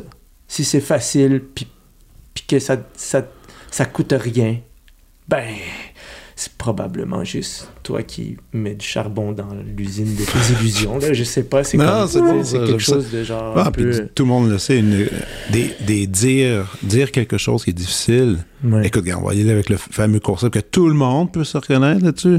Un break-up. ouais, ouais, ouais. ouais. Ça, man, c'est tough. Ben, Même, c'est la chose la plus... c'est horrible. Horrible. Ben, tu vois, moi, je pense qu'il n'y a rien de plus important dans ma vie que avoir trouvé l'amour. Il n'y a rien de plus important. C'est l'élément fondateur de ma vie d'adulte. Puis c'est le rêve de ma vie d'enfant. C'était quand j'étais enfant, je rêvais de tomber amoureux. J'ai j'ai-tu le- j'ai-tu le droit de, de donner toute la place à ce rêve-là? Que l'enfant que j'étais, il pouvait pas le dire. L'ado que j'étais pouvait pas le dire. Mais non. L'adulte que je suis le dit. Moi, j'ai toujours rêvé d'être amoureux, puis de, de- d'appartenir à une femme, genre dans un couple, puis de rêver, puis de mourir vieux avec elle. J'ai toujours rêvé de ça. Fait que si quelqu'un pense que des chansons d'amour, c'est, c'est poche, fuck off, man, c'est mon plus grand rêve. Ah c'est ouais. mon plus grand rêve. Puis tu sais quoi? C'est fucking le plus grand rêve de tout le monde que je connais, de trouver l'amour, puis de traverser les épreuves de la vie, puis de vieillir à deux, puis de se rendre au bout, puis de fucking dire que c'était tough, mais que genre... C'était moins tough C'était à moins deux. tough à deux, man. Tu comprends? Comme... C'est tellement... C'est- Je te le dis, man, j'étais petit, j'avais 6 ans, puis j'étais comme... J'espère que je vais tomber amoureux. Genre, j'espère que je vais trouver comme la personne... C'est tellement bizarre comme rêve. non! Ben, aussi, il y avait le divorce, tu sais. T'as- Ouais, t'as t'as parents, t'as quand même ouais, eu ça qui, était présent, puis sûrement que ça a eu un impact immense sur Puis j'ai vu l'amour, moi aussi. J'ai vu mes parents s'aimer, puis j'ai vu après, le après, mais j'ai vu le- l'amour véritable. Ouais. Tu sais, puis Puis ça, ça devient une espèce de, de rêve lointain, là, que, que t'as vu, puis que tu fais Ah, mais il me semble que c'était- c'était quand même bien. Puis Ouais, là- ouais, ouais, ouais, ouais. Mais tu l'as trouvé, man. Ben écoute, euh, je me croise les doigts. Hey, écoute, on va passer maintenant à la prescription.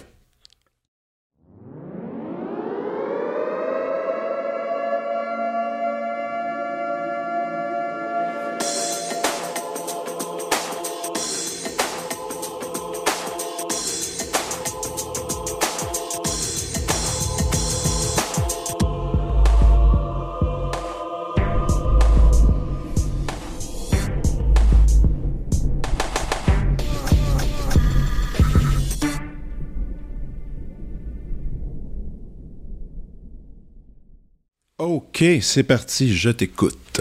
Euh, prescription euh, artistique euh, du moment. Peut être du moment où ça peut être marquant dans ta Ah, vie. marquant. Oh, Moi, j'irais avec. ben, marquant, tu sais quoi, je vais. je trouve que la série Succession de HBO, ça devrait être dans un musée. Tellement c'est bon. je trouve que c'est une série exceptionnelle.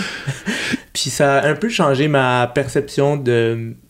Ça a un peu changé ma perception des gens qui sont au top Ah oui, mais de la là, richesse puis des médias. C'est vraiment intéressant de constater que, par exemple, si tu regardes juste au Canada, les top 10 des milliardaires canadiens, il y a comme au moins 5 ou 6 personnes qui sont euh, des gens des médias. ah ouais, qui, sont, qui, sont, qui ont les mains proches, là. Les mains dans, De- de- dans- dans et qui ont les mains proches du gouvernement. Oui. Et ce qui est d'autant plus inté- intéressant, c'est de ne plus percevoir ces gens-là comme des gens très, très doués ou très, très, très intelligents qui sont euh, capables de choses euh, bonnes ou mauvaises ou whatever. C'est du monde comme toi et puis moi.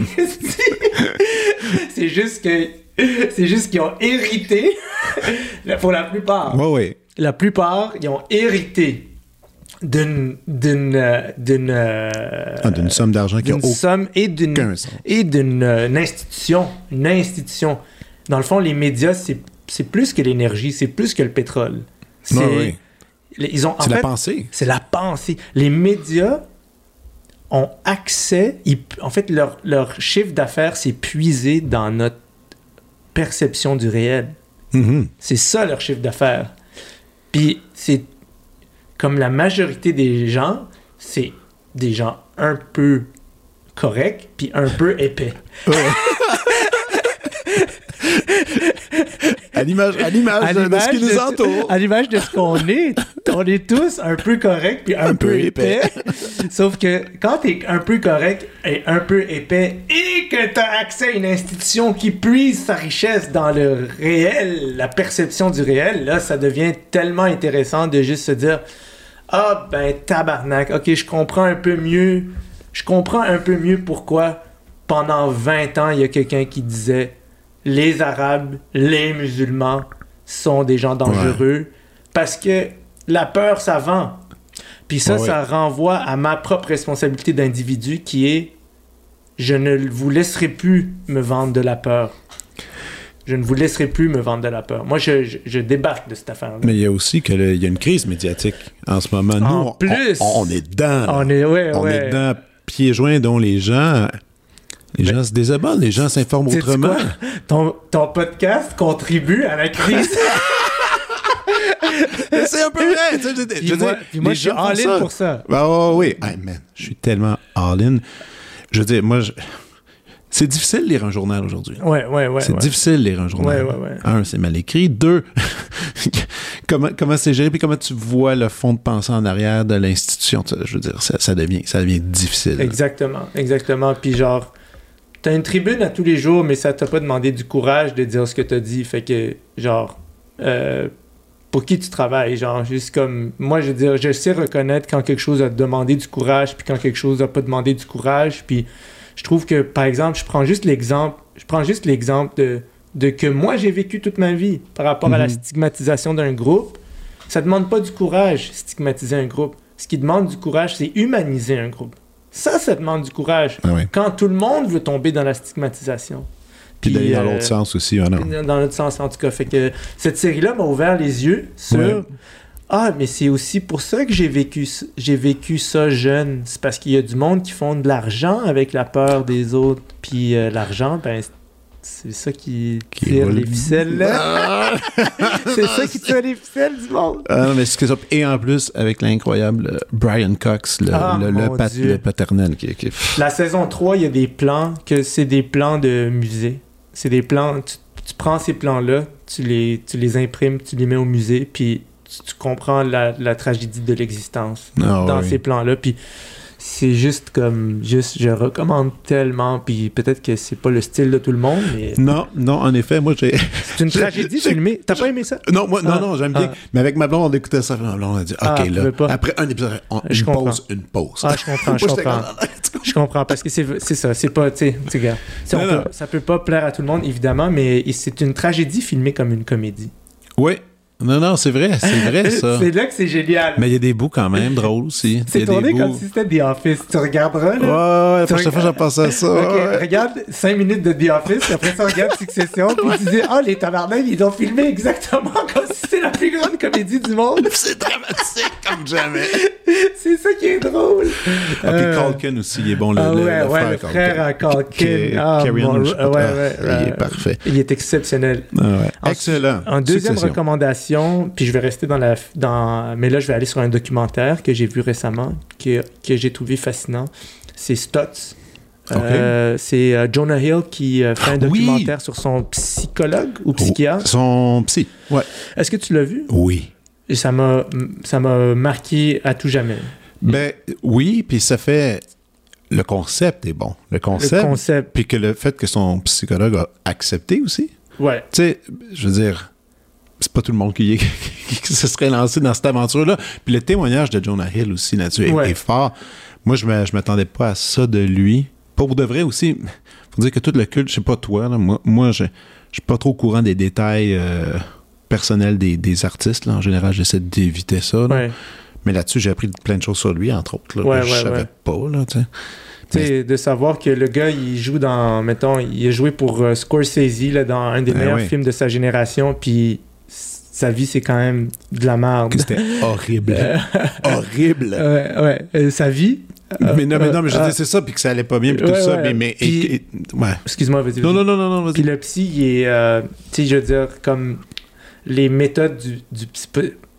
Moi, je suis un fan de thérapie. Moi, je recommande à n'importe qui qui est qui qui trouvent pas de solution à des problèmes récurrents, Mhm.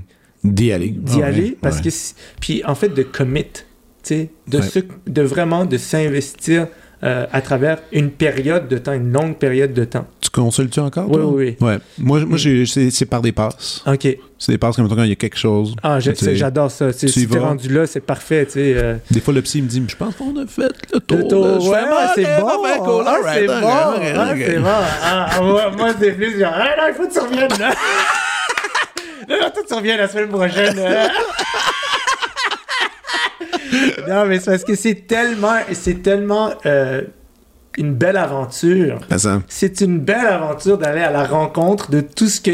Tu sais, en fait, si tu t'es créé des problèmes sans t'en rendre compte, t'as besoin de quelqu'un qui les regarde parce que c'est toi qui les as créés de Mais façon ça. complètement involontaire. fait que, tu sais, en tout cas, mais le, les, pour être un gars qui est déjà fan de thérapie, c'est quelque chose que je trouve beau. C'est une expérience que je trouve profonde et puis juste candide aussi. Juste, il y a une Ouais. beauté pour moi dans tout ça.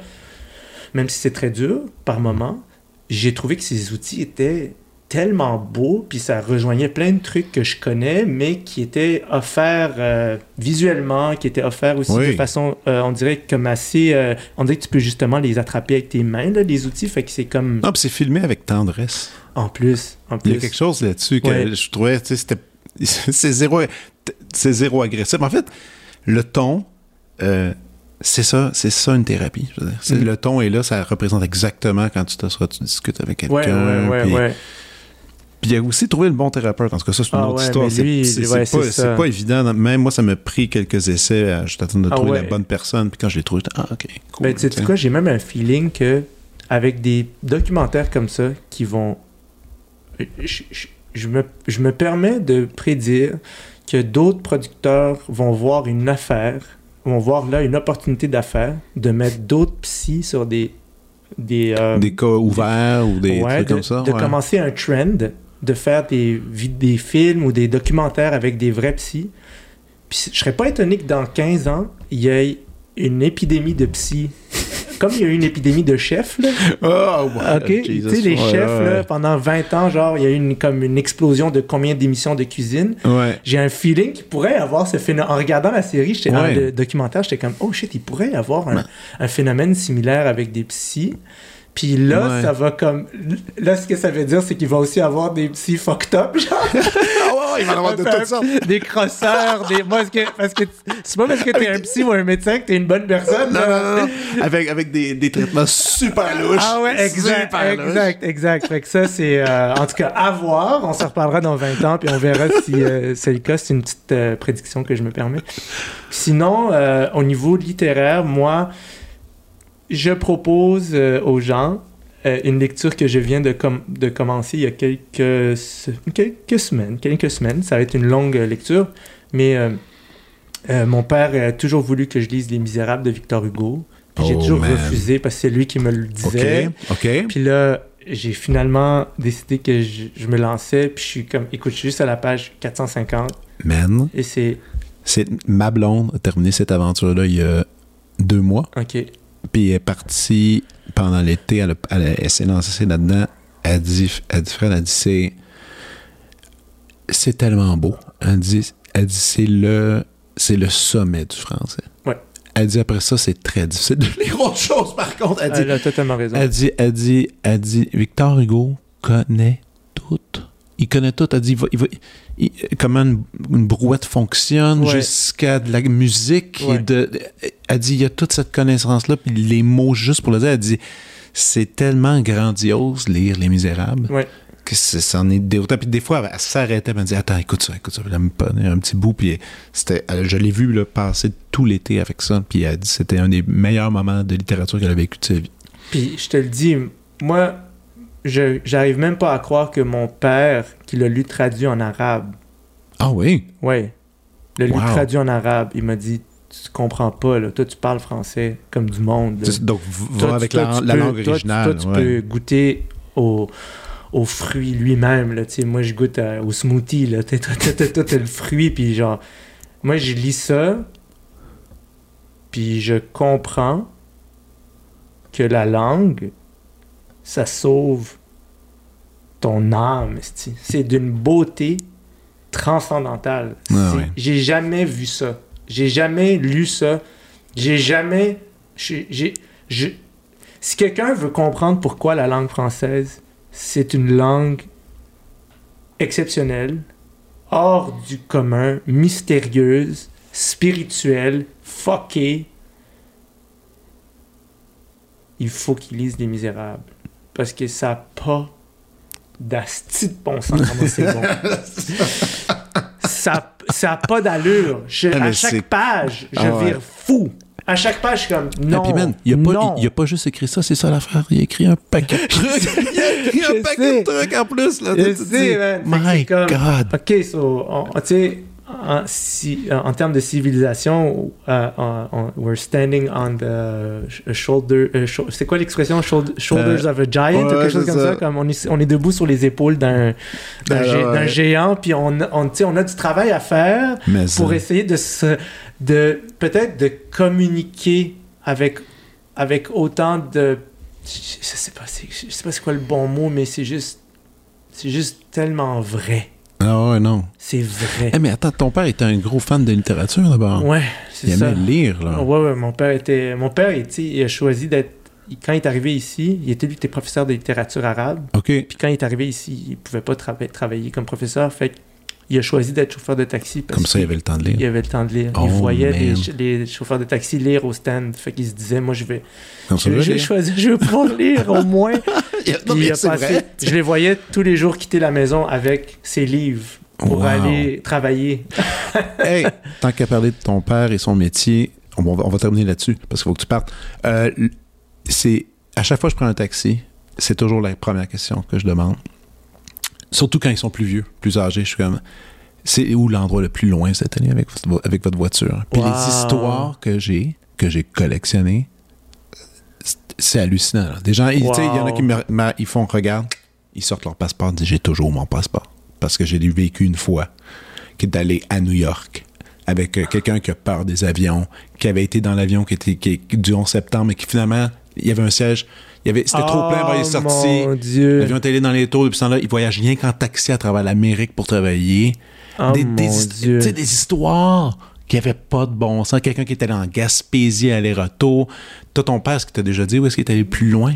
Ben, je l'ai déjà raconté euh, quelques fois, mais c'est, pour moi, c'est genre une histoire euh, tellement euh, importante. Là. C'est, il y a un monsieur ici à Montréal qui a demandé à mon père de l'amener à Québec. Puis mon père, il fait pas des longues routes. Là. Ah, c'est ça, il y en a- travail de la- il y en a qui refusent, en ouais, fait. il refuse, là. Puis il a fait comme fuck it, c'est genre 350$, piastres, quelque Ben chose comme ça. Puis ça va. f- Tu sais, 350$ piastres pour un chauffeur de taxi dans les années 2000, c'est l'équivalent de deux à trois bonnes nuits de, de travail. Ben oui. Fait que euh, il l'a emmené, puis rendu là-bas, le gars lui dit euh, J'ai pas d'argent, j'ai rien, mais euh, je te donne ma guitare. Puis il a donné une Fender Str- Stratocaster turquoise 92 à mon What? père. Ouais. Puis là, mon père est revenu à la maison le matin, tellement fâché, avec une guitare. Puis nous, on n'avait pas d'instrument de musique et rien à la maison, là. Fait que il y a juste une guitare de rock, de rock qui est rentrée dans ma maison, puis qui est genre que j'ai regardé pendant des années, que j'ai pas osé vraiment toucher Ouais, ouais. parce que c'était comme ben j'avais personne m'a dit co- comment jouer ou quoi faire puis mon père était comme un jour je vais apprendre, un jour je vais apprendre, un jour je vais apprendre puis il a jamais appris. Puis moi à un moment donné, ben j'avais 24 ans, j'étais en show, ça allait pas bien dans ma tête, puis je passais devant un Steve's puis j'ai acheté une guitare, puis c'est peut-être à mon sens grâce à ce monsieur qui Ouais, a parce que ça a habité. Ça a habité, ça a habité mon esprit, Ouais, ouais. j'ai vu quelque chose. J'ai vu mon père dire Je vais apprendre un jour. Puis peut-être que moi, j'ai juste dit Je vais apprendre pour toi, papa. tu sais. Ah ouais? Ouais. Hey, c'est malade. J'adore cette histoire-là. Ouais, ouais. Puis ça nous amène à ça. Hey, merci beaucoup. C'était super cool Merci de à toi. avec toi. Merci à Et toi. bon Boxing Day tout le monde. J'espère que vous avez fait des bons achats. Bye. Oh, génial. Vous venez d'écouter La Prescription avec Dr. Fred Lambert. À l'animation, Frédéric Lambert. Réalisation, montage, recherche et bons conseils, Olivier Chamberlain. Au logo, Joël Vaudreuil. La musique, le groupe Crab. Jérôme Minière, Philippe B, Ben Guillaume Beaulieu et Vincent Vertefeuille. Merci d'avoir été à l'écoute et à bientôt.